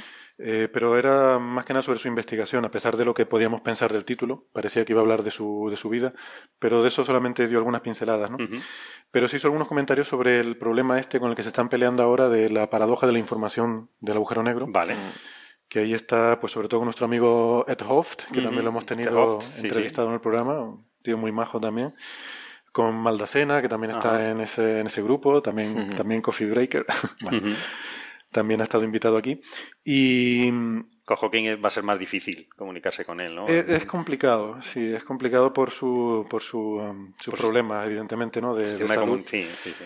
Pero um, él estuvo hablando de su última contribución, un paper que acaba de salir publicado hace un mes, o algo así, que yo lo he anunciado en el congreso que hubo en Estocolmo hace, no sé, seis meses o algo así, lo comentamos aquí. Y, y, bueno, era una solución que él proponía sobre. De hecho, el titular era Sé cómo salir de un agujero negro. Bueno. Estas cosas que Hawking maneja perfectamente, saber cómo atraer el titular mediático. Perfecto, es que también hay que, hay que traer a la gente. Perfecto, sí. Pero bueno, no hay que interpretarlo literalmente, ¿no? Son de esas metáforas súper exageradas. Se habla de la información, ¿vale? Entonces, la forma en la que Hawking decía de que sabe cómo salir de un agujero negro es como yo diría que sé cómo salir de una hoguera, sí, en forma de cenizas. Claro. Bueno, ni siquiera eso, pues no sale la ceniza, sale la información de las cenizas de que tú alguna vez exististe. que es sobre, es sobre lo que se están peleando. O sea, ¿qué pasa con la información del el sistema? Claro que ha sido absorbido por un agujero negro, ¿no? Eh, es que los agujeros negros, claro, efectivamente rompen la, física tradicional y no se cumple allí. Es un sistema donde hay que avanzar, ¿no? La, la, la física en principio, la física debería poder ser reversible, ¿no? Y en el agujero negro no. Bueno, es, es un tema que haría para hablar mucho, pero Hawking estuvo hablando de sus últimos resultados ahí. Ah, muy bien. Y dijo que había resuelto el problema. Que creo que es algo que les molesta a los otros que trabajan en el tema. pero bueno, él dijo que lo había resuelto. Que es investigador, por cierto, honorario del Instituto de Astrofísica, Stephen Hawking. Profesor honorario. Profesor honorario, bueno, por supuesto. Por cierto, por cierto, otro palito, porque ya empieza a ser habitual. Eh, aquí en estas tierras eh, hemos visto diversos actos con Stephen Hawking y algunos de nuestros dirigentes políticos o incluso académicos ya lo hemos visto un par de veces, que se refieren a él como Mr. Hawking, ¿eh? hablando en inglés. Mm, por favor, señores, eh, que además para los anglosajones es muy importante utilizar los títulos correctos. O sea, es que se saltan dos títulos, se saltan el de profesor y el de doctor. Sí, sí, sí. ¿Vale? No, no, claro, claro. Eh, a mí me pueden llamar como, como quieran, pero un señor que viene además de otra cultura donde es importante darle a la gente el tratamiento correcto con los títulos correctos, es un poco una falta de respeto. Y no por los títulos, sino por la importancia que le dan a la ciencia. Es decir, la titulación se da importancia donde la ciencia es importante, Alemania, Reino Unido, etcétera. Eh, es un poco falta de respeto pues, decir Mr. Hawking. sí. Por lo menos doctor, si, si te queda muy... Pero sobre todo cuando alguien del mundo académico mm, hace comete ese error, pues te, da un poquito más de, grima, ¿no? En fin, lo dejo ahí. Profesor Hawking. Profesor, Hawking. Pues seguirá viniendo, yo, yo creo que está encantado con el, con el Starmus y es un, es un aliciente, ¿no? Para, todo, para todos más, es un... Eh, hila muy, muy bien con todos, ¿no? O sea, si, si Hawking lo hace, pues todo el mundo puede la, hacerlo. La, charla fue cómo combinar en una charla tanto aspectos de... Y, y, lo puede hacer porque es él, ¿no? Tanto aspectos de, de, eso, pues de su vida personal, cosas que estuve investigando muy al principio. Y, y, eso, hablando de, la última investigación que ha estado haciendo y, sobre este tema tan interesante, ¿no? Sobre la teoría paradoja de la información. Sí, seguiremos hablando de eso en siguientes coffee breaks. Porque me apunto un par de frases. Una de ellas es que mm, dice, vamos, que no, que no vamos a poder estar aquí mil años más sin salir al espacio. Eh, y, ahí, lo dejo. Que esto conecta con con, hace poco estuvo apoyando el, el programa este para mandar eh, sondas pequeñas eh, a, ah, Alpha Centauri. eh, y de hecho, o sea, no sé si, si tenéis, creo que en Estados Unidos ya, ya ha habido un, un eh, o sea, una, fundación privada o, alguien que, ha puesto fondos ya para empezar a hacer eh, investigación de sistemas de propulsión para estas mini sondas. Con láseres, ¿no?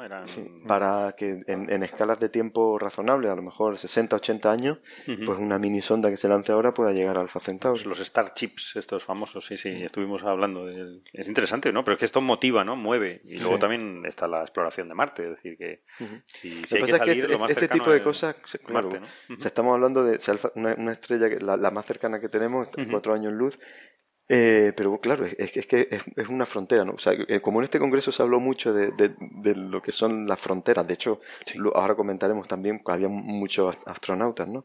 Y lo, lo, que ha supuesto la carrera espacial y el, y el llegar más lejos, eh, explorando el universo, pues esta idea allí fue muy bien recibida, ¿no? O sea, el hecho de que claro. puedas eh, mandar sonda y, y, expandir todavía más a dónde ha llegado el hombre, aunque sea de forma indirecta, pues con un aparato que, interestelar. Es que ya es otro, ya es otro escalón, es otro nivel diferente. Hasta ahora hemos sido interplanetarios. Estamos, estamos ya empezando a hablar de ser interestelares. O sea, ya es, otro, nivel. otro nivel. sí, sí, ¿no? Pues seguimos. Eh, había otra, otra persona que es un premio, David Gross, eh, eh, premio Nobel de Física en el 2004. Perdona, dime, dime. antes de terminar con lo de Hawking, vamos a terminar con una frase motivacional, porque adelante. soltó un par de ellas. una de las cosas que dijo terminando su conferencia fue, por muy difícil que les parezca la vida, siempre hay algo que se les dará bien. Lo único importante es no rendirse jamás. Eso está muy Creo que eso es una de las cosas que, insisto, bueno, lo digo yo y vale, nadie me hace caso. Pero hombre, cuando lo dice Stephen Hawking, pues te pone un poco los pelos de punta, ¿no? No, y sobre todo que tiene, tiene sentido además en el estado en el que está, ¿no? Que, que, no, precisamente por eso, porque él sabe de lo que habla. No, porque es muy fácil hablar de las cosas cuando, bueno, cuando estamos bien aquí, pero, pero cuando, cuando te ves cómo está él y tener esa vitalidad y, y esa fuerza y esas ganas de vivir, pues es cuando es importante escuchar estas frases, yo creo. Sí, eso no, no, es solamente una frase por decir, está claro que tiene su fundamento y además que lo, es, él es la prueba fehaciente de que, de que funciona, ¿no? Correcto. Que, la gente haga lo que le gusta, lo que, lo que se le da bien y además le gustará hacerlo. Entonces, que eso es, es, motivante, ¿no? Está genial. Pues seguimos, entonces. Había otra, eh, David Gross, queríamos hablar de premio Nobel de la física. Otro premio Nobel. antes de David Gross, ¿tienes apuntado a Martin, ah, perdona, a Brian Green? Brian, Green, no, no, si quieres, venga. ¿Qué, qué de, qué hablaba? Bueno, porque eh, dijo, dijo algunas cosas que me parecieron eh, muy interesantes y que conectan también un poco, como hemos estado hablando de, de cosmología, porque fue otro de los que habló de multiverso, él habló sobre todo de, de teoría de cuerdas. Sí. Y, habló pues también, eh, en fin, bastante seriamente, ¿no? Sobre, sobre otros universos y demás. Em, fue, fue tremendo. A, mí es un divulgador magnífico. Maravilloso, magnífico. y, la, y, hizo muy asequible un concierto tan complejo como, como el multiverso y, incluso pues se, metió en aspectos esenciales de teoría de cuerda pues contando un poco la historia, las distintas soluciones, hasta, hasta llegar lo que hemos hablado aquí en otros episodios anteriores de Coffee Break, ¿no? Lo que era el, el landscape, el, esa, esas infinitas soluciones, 10 a la 500 posibles soluciones del estado de vacío. Que esto así dicho suena muy técnico, pero este, este hombre lo, lo, hizo tan asequible.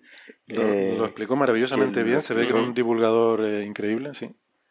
Y a mí me gustó la anécdota que contó al final, porque él dice, eh, a ver si lo he entendido bien, José Alberto, eh, contó al final que él en su, en su tesis doctoral estaba investigando, o sea, había cinco posibilidades, esto, las variedades que llaman de Calabi-Yau, que son, vamos a ver, teoría de cuerdas parte de la base de que tú tienes las dimensiones físicas que nosotros vemos, que son tres o cuatro, si incluyes el tiempo, pero luego hay unas dimensiones extra que están enrolladas a muy pequeña escala y que por eso no las percibimos, ¿no? Son supermicroscópicas. Entonces no, no, hay forma de, llegarlas a percibir. Eh, pero que existen pues otras siete dimensiones eh, enrolladas a muy pequeña escala, ¿no? Y entonces hay diferentes formas en las que uno puede tener ese, ese enrollamiento de dimensiones, eh, que entiendo que es esto que se llaman las variedades de Calabi-Yau. Y él decía que se conocían cinco cuando él estaba haciendo la tesis. Y su trabajo de doctorado ya se tiró tres o cuatro años estudiando una de esas cinco posibilidades a ver si esa explicaba nuestro universo. O sea, pues pensaba, bueno, hay cinco posibilidades, una de estas tiene que ser la que explica nuestro universo. Entonces se, tiró ese tiempo estudiando una de ellas llegó a la conclusión de que no, de que no era la correcta. Y bueno, eso pasa, eso pasa, sí. Maldacena también estaba estudiando una cosa que, no era nuestro universo, realmente. Claro. Digo, eh, sí, eso pasa. bueno, pero él lo hacía sabiendo que no era nuestro universo. Sabiendo que no era nuestro pero este tenía la cosa. Pero decía que durante su doctorado se descubrieron muchas más. Y que cada vez se fueron descubriendo más. Y dice, bueno, eran cientos, luego miles. Y dice, bueno, hay suficientes doctorandos en el mundo para ponerlos a estudiar variedades de calabillao, a ver si alguna de estas miles es. Pero es que la cosa ha ido creciendo exponencialmente y hoy en día, pues eso, pensamos que puede haber 10 a la 500.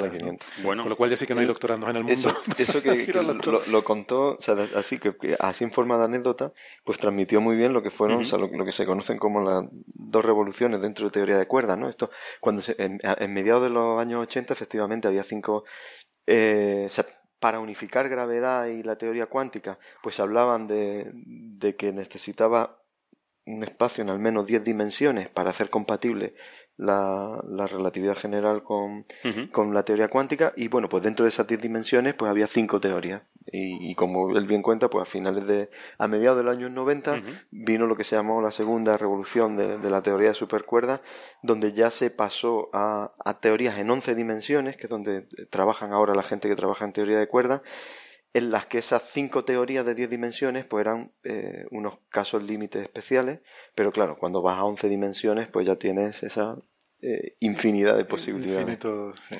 O sea, no, no, hay estudiantes suficientes, decía. no hay estudiantes suficientes. Y, y, termina con la frase, y mira, y mira que hay estudiantes, pero bueno.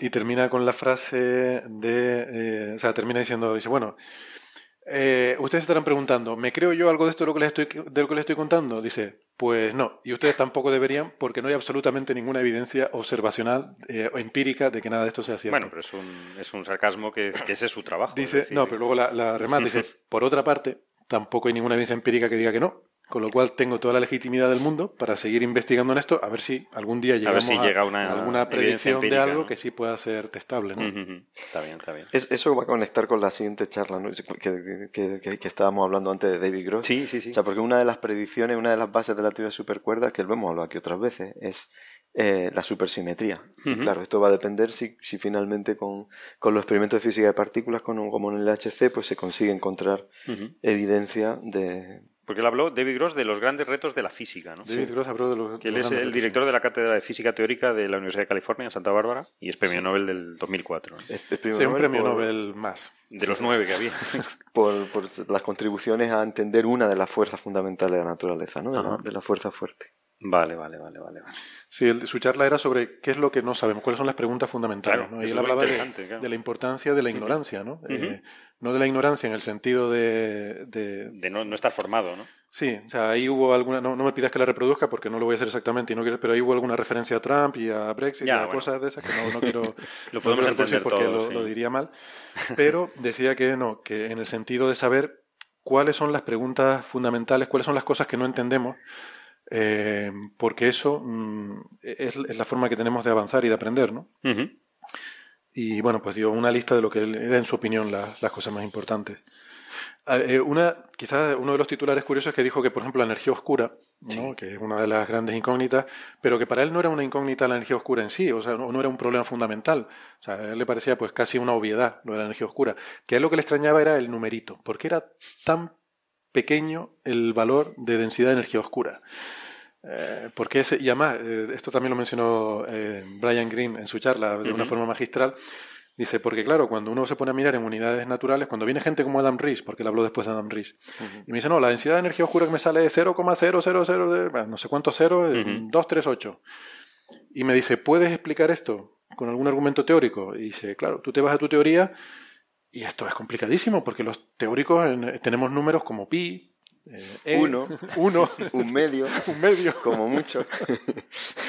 ¿De dónde sacas un 0,000? 120 cero y, y, y Pues, pues eso, ¿no? Y eso, en eso incidía también David Gross, que decía Ajá. que por qué es ese número tan pequeño, ¿no? Y ahí entramos de nuevo en el concepto de multiverso, que quizás eh, aquí habría que aplicar el principio antrópico, porque si la energía oscura tuviera un valor más alto no existiríamos. Nos hubiésemos separado todos nuestros, no habría átomos o claro, no, habría habido no, nos hubiésemos llegado a formar, ¿no? Un Big Rip, una explosión de todo el universo y no, no existiría Estaríamos nada. destrozaditos. ¿no? Claro, eh, sería una especie de superinflación que habría ocurrido muy pronto y uh -huh. no, no habría podido formarse galaxias, ni estrellas, ni personas, ¿no? Entonces, pero para invocar el principio antrópico tienes que tener una gran, un gran número de, uh -huh. de de, en este caso, universos. ¿no? Esto se, se, aplicaba, por ejemplo, al caso de la Tierra. O sea, claro, la Tierra tiene las condiciones ideales para la vida. ¿Por qué? Porque hay muchos planetas y en esos otros planetas no hay gente preguntándose. No hay gente preguntándose qué, qué hacemos aquí, ¿Qué que si hay aquí? más gente en otros sitios y claro. por qué nosotros y ellos, ¿no? O... nosotros y ellos no, claro. Uh -huh. Entonces, para aplicar el principio antrópico tienes que tener un número muy grande. Entonces, por eso se especula que quizás las constantes universales son las que son, aplicando el principio antrópico, porque hay muchos universos y en este en el que hay gente. En este funciona, vamos. Porque, claro. Estamos nosotros, ¿no? O pensar que fue creado así específicamente para que existiéramos nosotros. Sí, pero eso es, es otra, otra cosa y ya no es, ya no es ciencia, eso es otra cosa. Pues yo quería decir que aquí tenemos un problema de sí. definición, hay un problema semántico, uh -huh. aparte, cuando hablamos de esto de, de, muchos universos y tal, aparte del tema filosófico, hay un tema también semántico, porque toda la vida, universo, hemos definido todo. Todo. Es que si lo es defines todo. como todo, no vale. Entonces, si lo defines como todo, no vale. Porque es decir, asterisco. Entonces, cuando ya estamos empezando a hablar de multiverso, No vale. estamos cambiando la definición de universo. o sea, Ahí estás jugando con porque las si es todo, entonces el multiverso es el universo. Claro. Sí. Entonces, yo, aquí, a mí me parece que pasa como con el mundo, ¿no? El concepto del mundo originariamente era todo. Era el cielo y la, la tierra. Ah, el- O sea, la incluido tierra los- y las, los cielos. las ¿no? estrellas, claro. Claro, eso era el mundo. Lo que pasa es que luego descubrimos que la Tierra era un planeta más y que había muchos otros. Entonces ya la palabra mundo se ha restringido a nuestro planeta, entendiendo que hay otros, ¿no? Entonces quizás con el universo hay que restringirlo también, igual que el mundo se restringió a nuestro planeta, a lo mejor el universo hay que restringirlo a nuestro, no sé, ¿cómo, cómo lo llamamos? Nuestro universo. Hay, hay un problema semántico. de donde tenemos información. de- en, la, en la que las leyes de la física son las que conocemos. ¿Cómo definimos Mm. entonces el universo? En, en el multiverso, o sea, la- l- digamos, cada una de las partes, pues las llaman como burbujas de, en las que, o sea, secciones, o sea, regiones dentro del, del- de ese gran multiverso en las que las leyes de la física son uniformes dentro. O sea que, en- de hecho, eh, o sea, en- dentro de ese contexto, todo nuestro universo observable es- estaría dentro de, si la teoría del multiverso es cierta, estaría dentro de una de esas burbujas. Claro. Y, y dentro de este universo observable, eh, pues nosotros no tenemos evidencia que las leyes de la física sean distintas hoy o, o en el pasado. Entonces, pues eso, eh, un, digamos, regiones del, de- del espacio. en Por ejemplo, este multiverso de teoría de cuerdas, lo que es las leyes de la física serían las mismas, lo que cambiarían serían constantes. Sí, pero que en el fondo afecta a, la- a, la- a la- a las leyes de la física. O sea, cómo realiza. O sea, entonces El- depende de lo que entiendes por leyes de la física. O sea, leyes de la física es que es la teoría de cuerdas subyacente o es eh, bueno, o sea, son también el- o sea, manifestaciones. Él, él, de hecho, no llegó a, a decir leyes de la física, porque él estaba intentando transmitir. Eh, dijo alguna vez incluso eh, energía del vacío o, o- o- o en- o energía de fondo, ¿no? O sea, como son realizaciones de, de- o sea, las de- propiedades del vacío, a lo mejor. Propiedades del vacío, eh, pero que en el fondo eso te acaba condicionando dentro de las teorías de, de- de cuerda el cómo, el- cómo son las leyes de la física. Porque tienes que pensar que, que el- que esas teorías son las teorías válidas cuando uno va a esos extremos en los que las densidades de energía eh, son muy elevadas y las escalas de distancia son muy pequeñas, en, en las cuales necesitas tanto manejar gravedad como cuántica. Pero el, si luego tú es- esa teoría la, la mueves a un régimen en el que estamos nosotros ahora, en el que son energías y, y distancias, pues eh, que no necesitas a- aplicar la cuántica, ¿no? En el mundo macroscópico nosotros no necesitamos, por ejemplo, la cuántica. Pues entonces esa- esas particul- esas teorías particulares, pues eh, digamos, tienen límites a, a escalas macroscópicas, eh, tienen leyes físicas que podrían ser distintas. Por, por eso se habla de leyes de la física. Aunque en el fondo eh, todas esas leyes se unifican, pues lo que está aquí debajo es que todas las leyes de la física vienen de una. Hay una única teoría del todo, de la, que, de la cual Claro. eh, cuando tú te vas a bajas energías te salen el resto de las fuerzas. O sea, esa teoría del todo sería la misma en todos los Exacto. en, todas, en todas las burbujas, pero lo que se deriva de Ujú. ahí cuando se separan esas serían de forma efectiva fuerzas distintas, Fuerzas o, distintas, o- o leyes, lo que nosotros llamamos leyes de la física distintas. Que es una teoría que todavía no conocemos. O sea, es- se No. supone que hay una teoría del todo. Pero bueno, que- Bueno, la propuesta es esta, La la, propuesta de, es- la de supercuerda, Ujú. Vale. una, una de las propuestas. Ujú. Y aquí en esta charla de David Gross, precisamente, fue donde nos hizo el anuncio ese. Ah, vale, vale, vale. Que lo citamos dejado la- un el poco- pasado Coffee Break. ¿Y cómo, cómo era?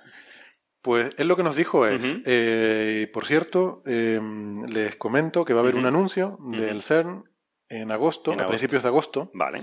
en la Conferencia Internacional de Física de Altas Energías en Chicago, que eh, hubo discusión en el coffee break pasado de por Sí. qué anuncia un anuncio una entrevista. Bueno, es porque se va a anunciar en el Congreso, o sea, se va, va a haber una discusión científica, digamos, Claro. ¿no? es un foro. No es por decir, bueno, voy a hacer la rueda de prensa dentro de tres meses, no, es porque no se va a anunciar en una rueda de prensa, se va a anunciar en Se un hace Congreso, Formalmente en un congreso. formalmente, ante la comunidad científica. Que como se suele hacer Sí. normalmente la presentación de que es resultados. como se suele hacer la presentación de resultados. Hay, bueno, hay, quizás hay diferentes tendencias, ¿no? Por ejemplo, eh, en NASA hemos visto que a veces hace ruedas de prensa Sí. y anuncia resultados en una rueda de prensa. Bueno, Eso son cosas espaciales, misiones, ¿no? Sí, Cosas bueno, que no hay otra- congreso de eso realmente, ¿no? no hay congreso realmente y no quieres estar esperando dos meses a que haya un congreso para contarte que tenemos las últimas fotos de no sé qué. Pero bueno, la cuestión es eso, va a haber este congreso pronto, entonces no creo que, no me parece mal que se vaya a anunciar ahí. Vamos a ver. Lo que pasa es que David Gross no nos dijo ni lo que era y además nos dijo, eh, puede ser una confirmación o un desmentido. Bueno, que eso también es un resultado en ciencia. También un Sí. resultado, pero estamos pensando es todos en la... Él no lo dijo, ¿eh? Pero estamos pensando en la emisión esta, el exceso a 750 gigaelectronvoltios, que podría ser, Apuntaba a otra, otra física, otras partículas, ¿no? podría ser teoría de cuerdas. Podría ser Quiero decir, de esto que nos decía David Green de que no hay ninguna evidencia observacional, a lo mejor podría ser la primera, o no. O no. podría ser otra cosa distinta, Vale, vale, vale. pero, o podría no existir. O podría no existir. Vamos a ver, vamos a esperar a agosto, queda poquito ya. Entonces, además, él, él específicamente dijo, puede ser una confirmación o un desmentido. Vale. Así que estamos, estamos atentos. Está bien, hay que estar atento, muy bien.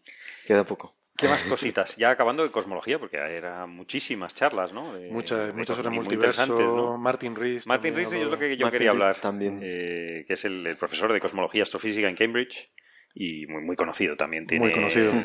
páginas enteras de, de premios, ¿no? Martin Rees tocó todos los palos en esta charla. Ajá, Y él es un Empezó- astrofísico de altas energías y, formación de... Y todas las escalas, de, Marte al multiverso. De Marte al multiverso, por M, ¿no? Supongo, ¿no? El futuro Martin- post, posthumano, dice, ¿no? Futuro posthumano, sí, sí. Vale, vale, vale.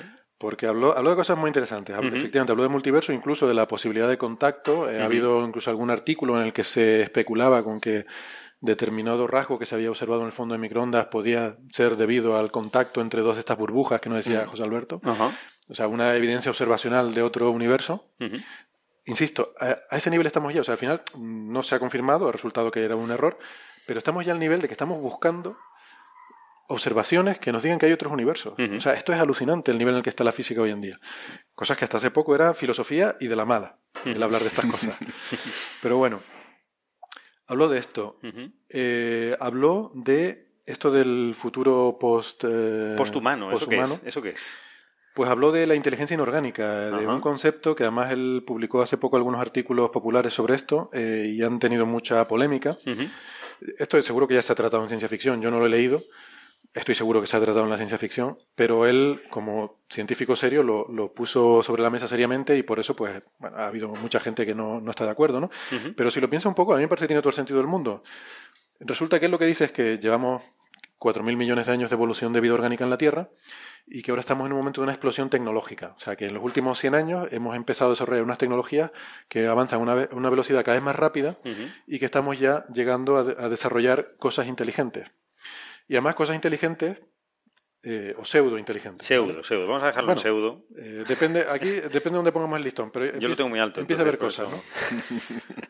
La cuestión es que o piensas que hay algo místico en el cerebro humano, que es otra línea de pensamiento, o sea, que el cerebro tiene algo que trasciende lo biológico, Algo que no sea reproducible que no es reproducible físicamente, que es lo que nos imbuye de vida y conciencia y- e inteligencia, o bien, mira, aquello es un conjunto gigantescamente grande de cosas conectadas. Cosas conectadas y que al final eso es la inteligencia. ¿no? Y un conjunto, si, entonces, si, si no te vas por la, por la explicación mística, sino te vas por la explicación más fisiológica, llegas a la inevitable conclusión de que en algún momento llegaremos a ser capaces de hacer cosas, conexiones gigantescamente grandes al nivel de las que tiene el cerebro humano.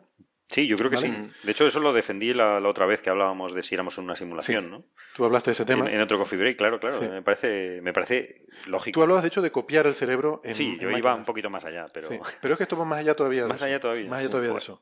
eso. Porque tú Pero no, no- imagínate. no solamente de máquinas, sino también incluso de genética hablaba, ¿no? Entiendo. de- eh, incluso es genética. Porque lo que dice es que una vez que tú tienes un cerebro en un ordenador, Sí. ya no tienes por qué estar en un cuerpo frágil. Ya no necesitas ¿vale? un cuerpo biológico. Ya, ya puedes estar en la nube, con backups, con copias de seguridad, con todo lo que tú quieras, ya de repente trasciendes la existencia orgánica y las limitaciones de la existencia orgánica.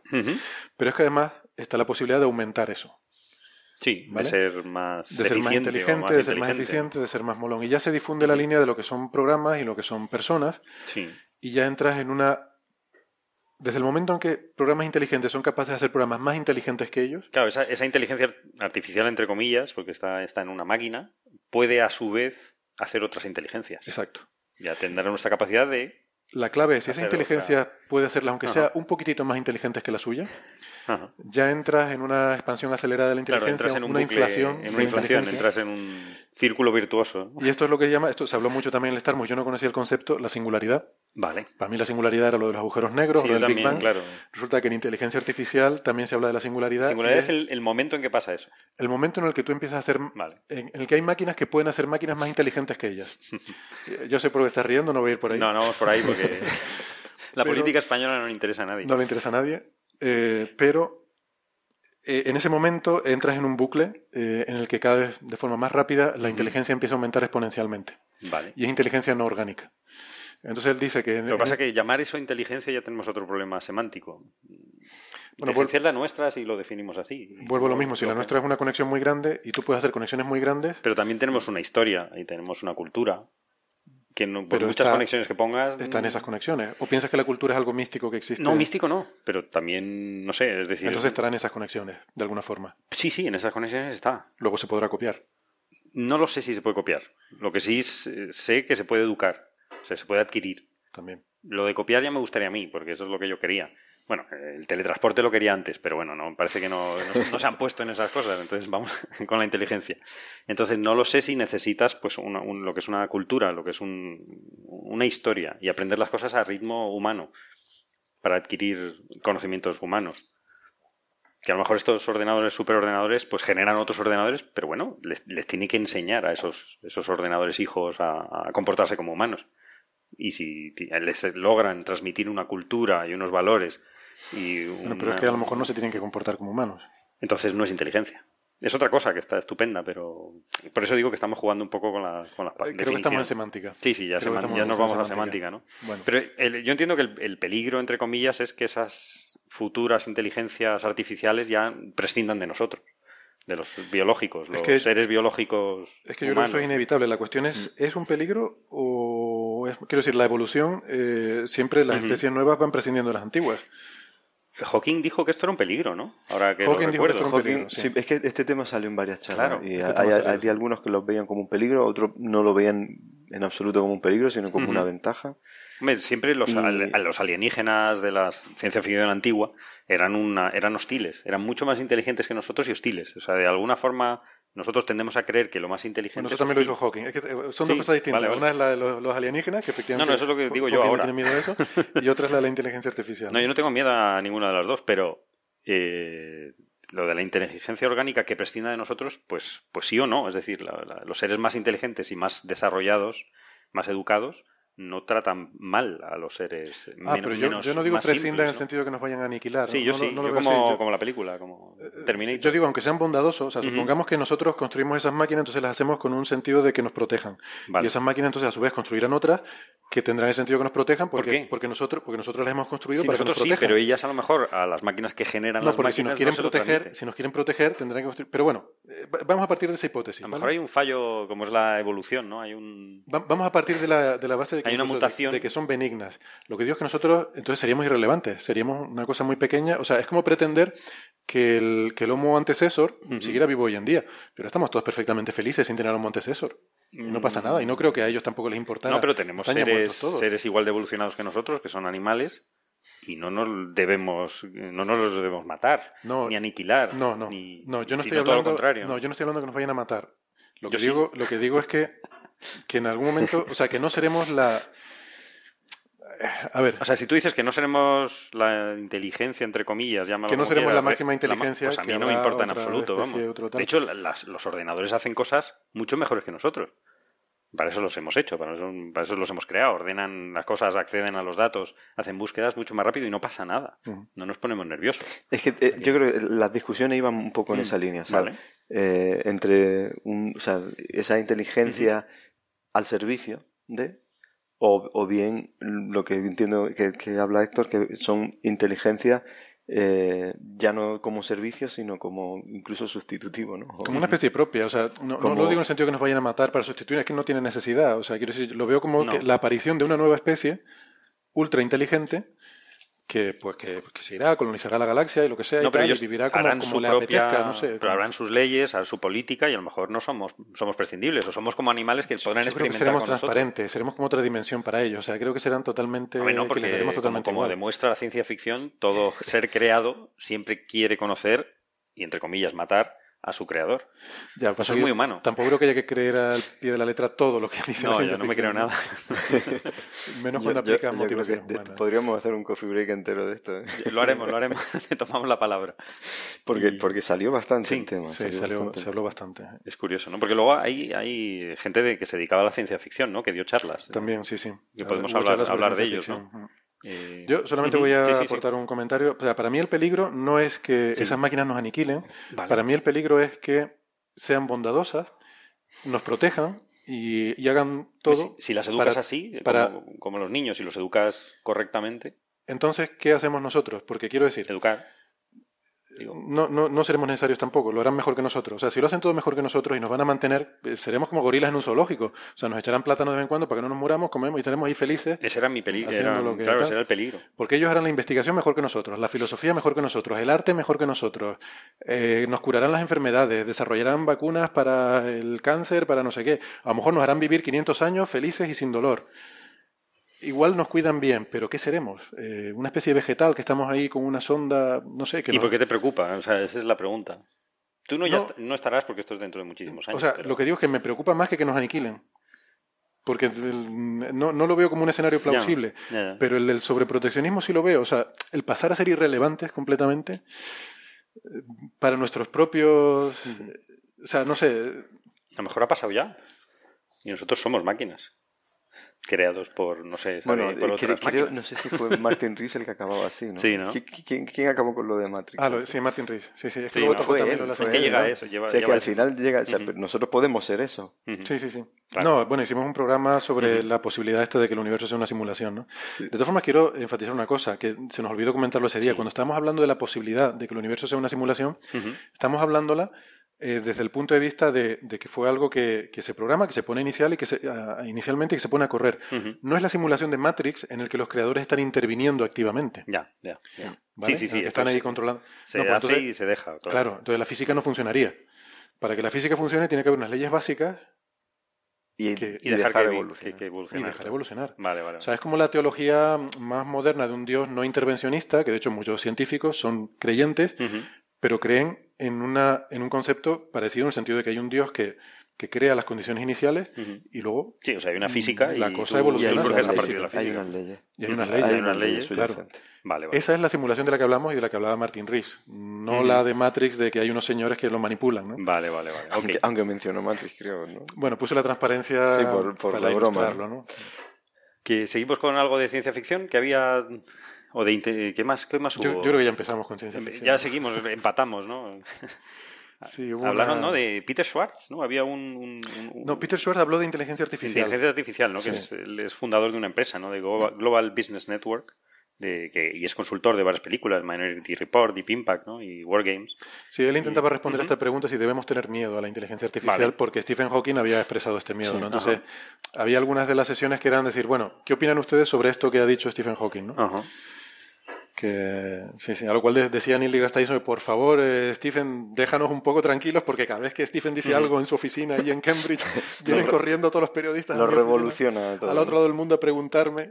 Vale, vale, vale. O sea que está todo muy conectado, ¿no? Lógicamente. Entonces él estuvo hablando de todo esto, ¿no? Él, bueno, Vale. si quieres resumiendo un poco, él distinguía Sí. entre tres tipos de inteligencia artificial. La little, lo que él llamaba little AI, o sea, Sí. pequeña inteligencia artificial, Que son los móviles. que son, sí, cosas para Lo aplicaciones que ya, lo que ya tenemos. Lo que ya tienes, ¿no? Sí, lo que ya tenemos, pero mucho más avanzado, ¿no? O sea, que sea mucho más sofisticado. El, no, el personal assistant, que creo que es lo que él Sí, decía. el Siri, el Google Now, Sí, lo que tenemos en los Cortana. móviles. Algo que diga, mira, están dando esta película, ¿quieres ir a verla? Cosa que ya hacen los móviles, pero mejor. Vale. Y luego el Big AI, que Ujú. es la gran inteligencia artificial, que es de lo que estábamos hablando antes, ¿no? Claro, de claro. estas máquinas pensantes. Entonces él decía que bueno, que los dos primeros no, no había ningún problema, que son herramientas más, que el Big AI, el- las- las- estas máquinas pensantes, él no les veía mucho problema, porque él creía que iban a hacer cosas que nosotros hacemos y que por tanto van a tener sus motivaciones, van a ser benignas para la humanidad. Pero que en cualquier caso es algo que irá evolucionando y según vaya evolucionando veremos si es peligroso o no y que según lo veamos pues ya lo paramos la fábrica o no la paramos. Bueno, hay un eh, Google quería hacer un botón de paro, ¿no? El botón Sí, rojo, bueno, ¿no? va meter código este dentro del código para que la propia máquina no se diese cuenta que tenía que pararse.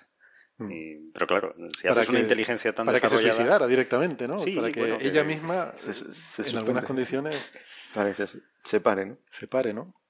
Pero bueno, él, interesante, vale, él, vale. claro, pues, hacía la matización de, bueno, salvo que esto sea en plan singularidad. O sea, Ujú. Si es singularidad, a lo mejor no nos da tiempo de pararlo. Claro, si o es a lo un- mejor se llega si es una explosión a tecnológica, esa claro, explosión antes de que podamos detenerlo. Bueno, es el peligro que se corre, pero vamos.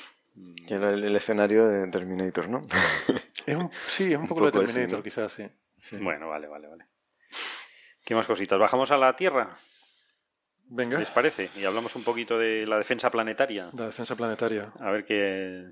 Había eh, Rusty, bueno, un, un Bueno, astronauta, esa, ¿no? esa- bueno, la de un astronauta Sí, es eso de bajar a la Tierra. ¿no? Piloto de, del módulo a- hablaba 9, ¿no? de, de- de eso, cómo concienciarse a nivel eh, planetario, eh, pues o sea, sobre el hecho de que a lo largo de la historia del, del planeta o del sistema solar, pues siempre hemos tenido, hay asteroides eh, que han estado impactando pues sobre Ajá. todos los eh, planetas, ¿no? todos Sí. los cuerpos del sistema solar, y plantearse eh, pues a nivel de escala planetaria Ujú. qué hacer si, va- si vamos a tener un evento, si, si se va a tener un evento de estas Porque en características. algún momento habrá un evento. Sí. Entonces, evidente. hablaba de dos aspectos, tanto de la preparación, ¿no? Ujú. O sea, de tener un sistema, porque aquí la clave es tener una respuesta rápida. Entonces, mm, identificar todos los objetos que pueden ser potencialmente eh, dañinos. O sea, no, no, no hablaba solamente de, de objetos eh, eh, o sea, que, que ligado a la extinción, o sea, un objeto que, que, que destruya todo, pero sí incluso eventos como el que cayó en, En Siberia, en dices, Siberia, o no en hace Tunguska. Sí. Eh, o sea, que, po- que podían ser eventos que podían destrozar pues una ciudad, ¿no? Ciudades enteras. Una ciudad entera. Pues entonces, desde, desde eso hasta, hasta escalas de mucho mayores, pues para identificar todo ese tipo de objetos, bueno, pues hay que poner una serie de recursos a escala mundial eh, y luego habría que diseñar o pensar pues, posibles formas de, de, de- de desviar o, o de o de abordar es- esos problemas, ¿no? Eh, y bueno, ahí se planteaban una serie de cuestiones de, que involucrarían, pues, pues eso, discusiones a nivel planetario. De, él, por ejemplo, hablaba del, puso el, el ejemplo este de, imagínate que te, te viene un, un meteorito del tipo del, del Tunguska y te va a caer, no sé, En una ciudad. en una ciudad.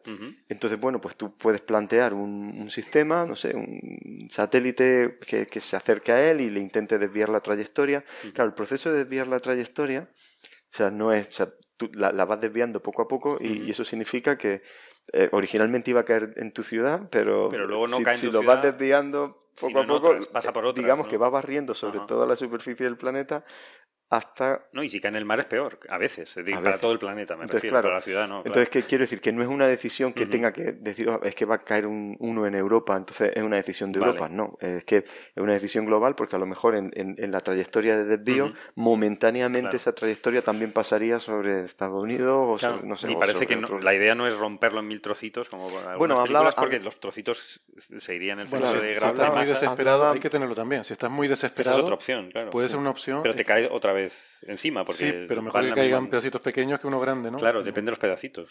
La cuestión es que si tienes suficiente tiempo de antelación, puedes desviarlo. Vale. Si te lo ves venir de repente ya encima, no Entonces, tienes tiempo para esto hay que hacer un mapeo perfecto de todos los neos o asteroides cercanos. Claro, la eh, clave era eso. A, Eh, a unos tamaños increíblemente pequeños. Sí, ¿no? porque claro, lo- los grandes, los que te dan un evento ligado a la extinción, Claro. como lo llamaban en los GELA, ¿no? De cientos Eh, de metros, es- ¿no? Estos, pues están, co- el 90% o 90 y tanto por ciento se conocen.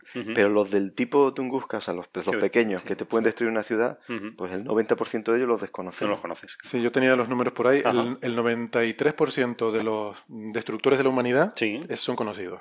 el 90%, vale. y, y se conoce su Y trayectoria. se sabe dónde su están. trayectoria. Lo que pasa es que si vienen hacia nosotros no podemos hacer nada hoy en día.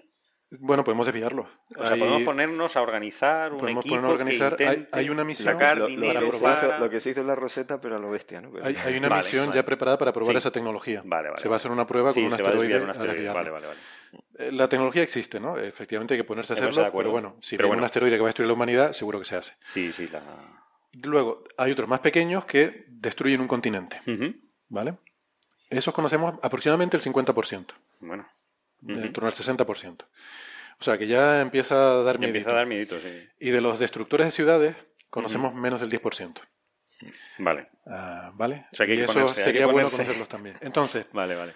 Action items, cosas que hacer. Eh, hay dos en esta charla. El primero, eh, además, esto que es el Asteroid Day, que fue el otro día. Ajá, Hay que ir a la página asteroidday.org ajá. y firmar una petición que se llama la acción 100X, 100 por. Vale, 100 por, ¿no? Que eh, no porque lo digamos nosotros, pero hagan caso a la falacia por autoridad. Lo han firmado casi todos los del Starmus, el de Grass Tyson, Nueve el premios Stephen Nobel. Hawking, nueve premios Nobel, Brian May, Físicos Brian May, importantísimos, músicos destacados. músicos destacados, Pues toda a esa firmar, a gente firmar como ha locos. firmado ya y sobre todo los de Coffee Break hemos firmado. Todos, Así que todos. vayan a firmar. Muy bien. ¿Qué es la petición? Pues quiere, esta petición es para que se pongan los recursos para aumentar un factor 100 el Ajá. ritmo al que vamos descubriendo estos asteroides.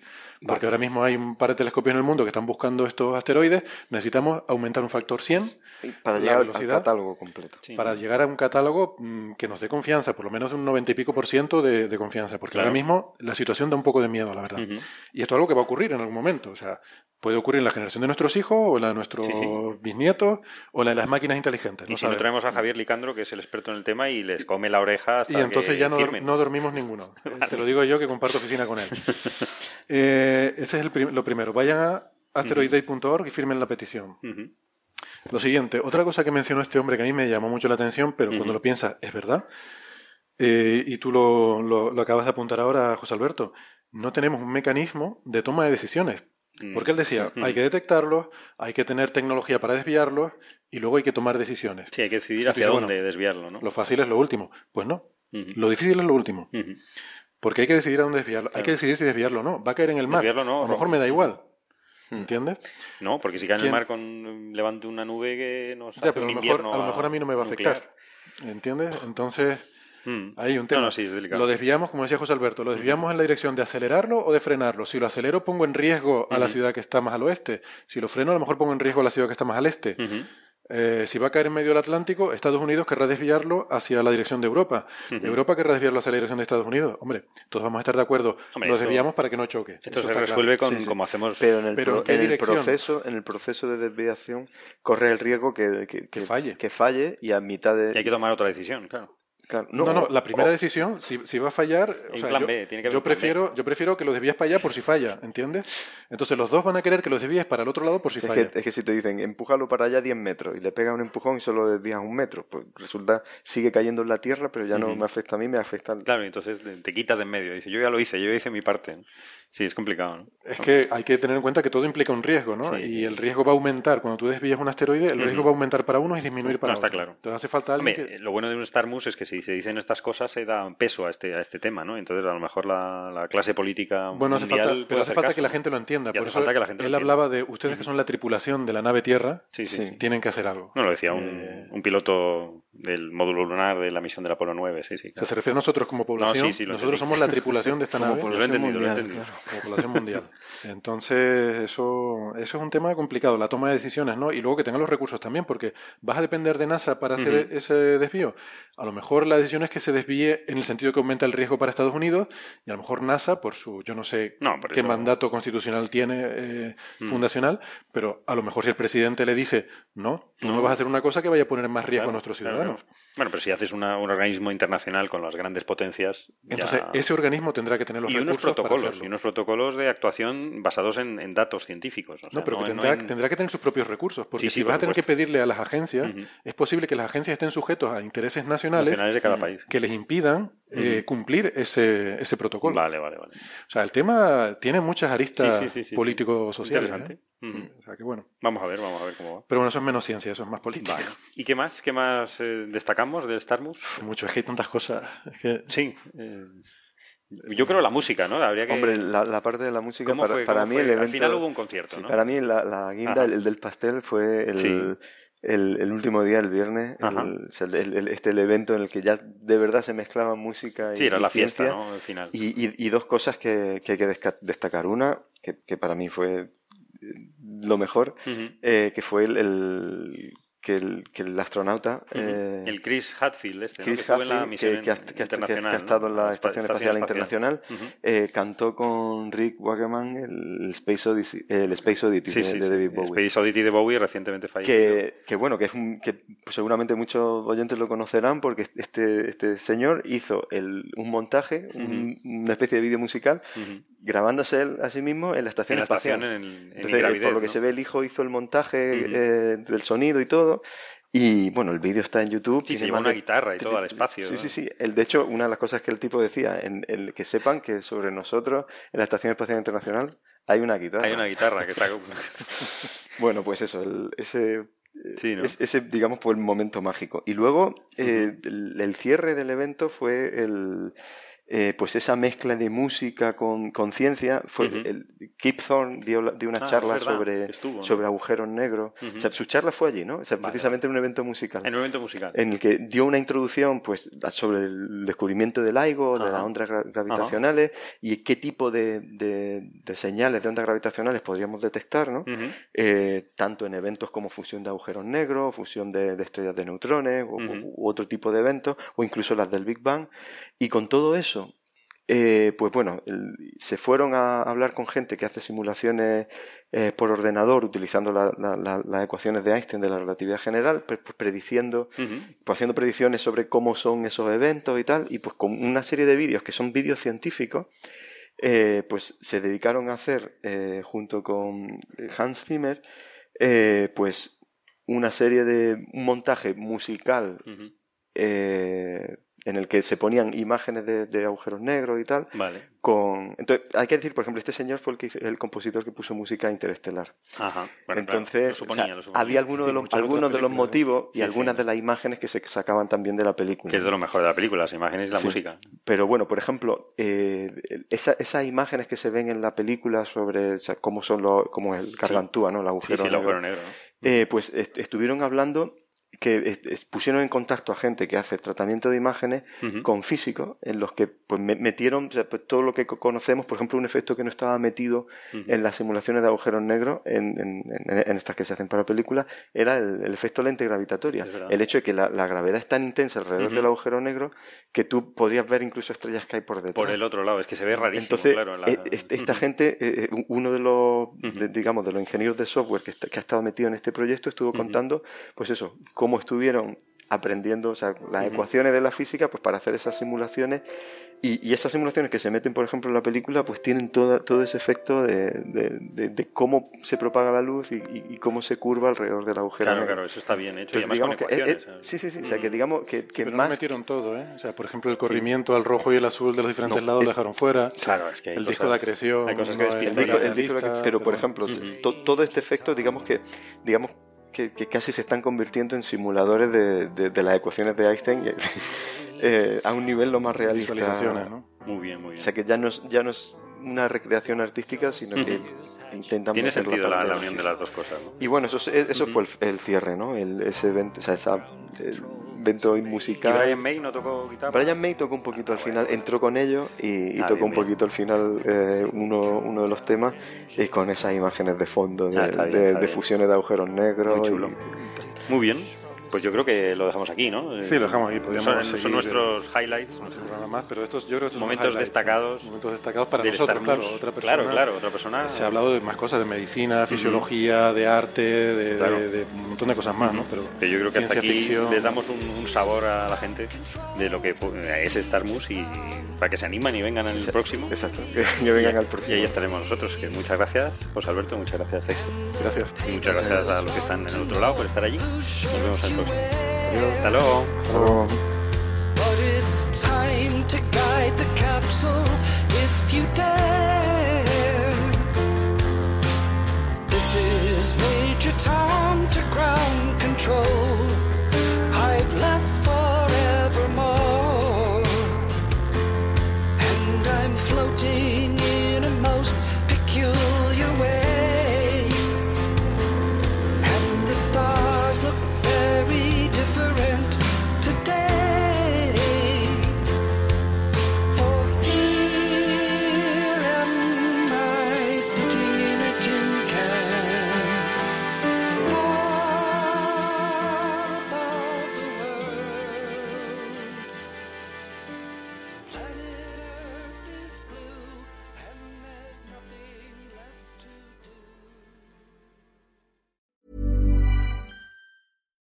When you make decisions for your company, you look for the no brainers. And if you have a lot of mailing to do, stamps.com is the ultimate no brainer. It streamlines your processes to make your business more efficient, which makes you less busy. Mail checks, invoices, legal documents, and everything you need to keep your business running with stamps.com. Seamlessly connect with every major marketplace and shopping cart. Schedule package pickups and see your cheapest and fastest shipping options from different carriers with rates up to 89% off USPS and UPS rates. And with the Stamps.com mobile app, you can take care of mailing and shipping wherever you are. Make the same no-brainer decision as over 1 million other businesses with Stamps.com. Sign up with Code PROGRAM for a four-week trial, plus free postage and a free digital scale. No long-term commitments or contracts. That's Stamps.com. Code PROGRAM.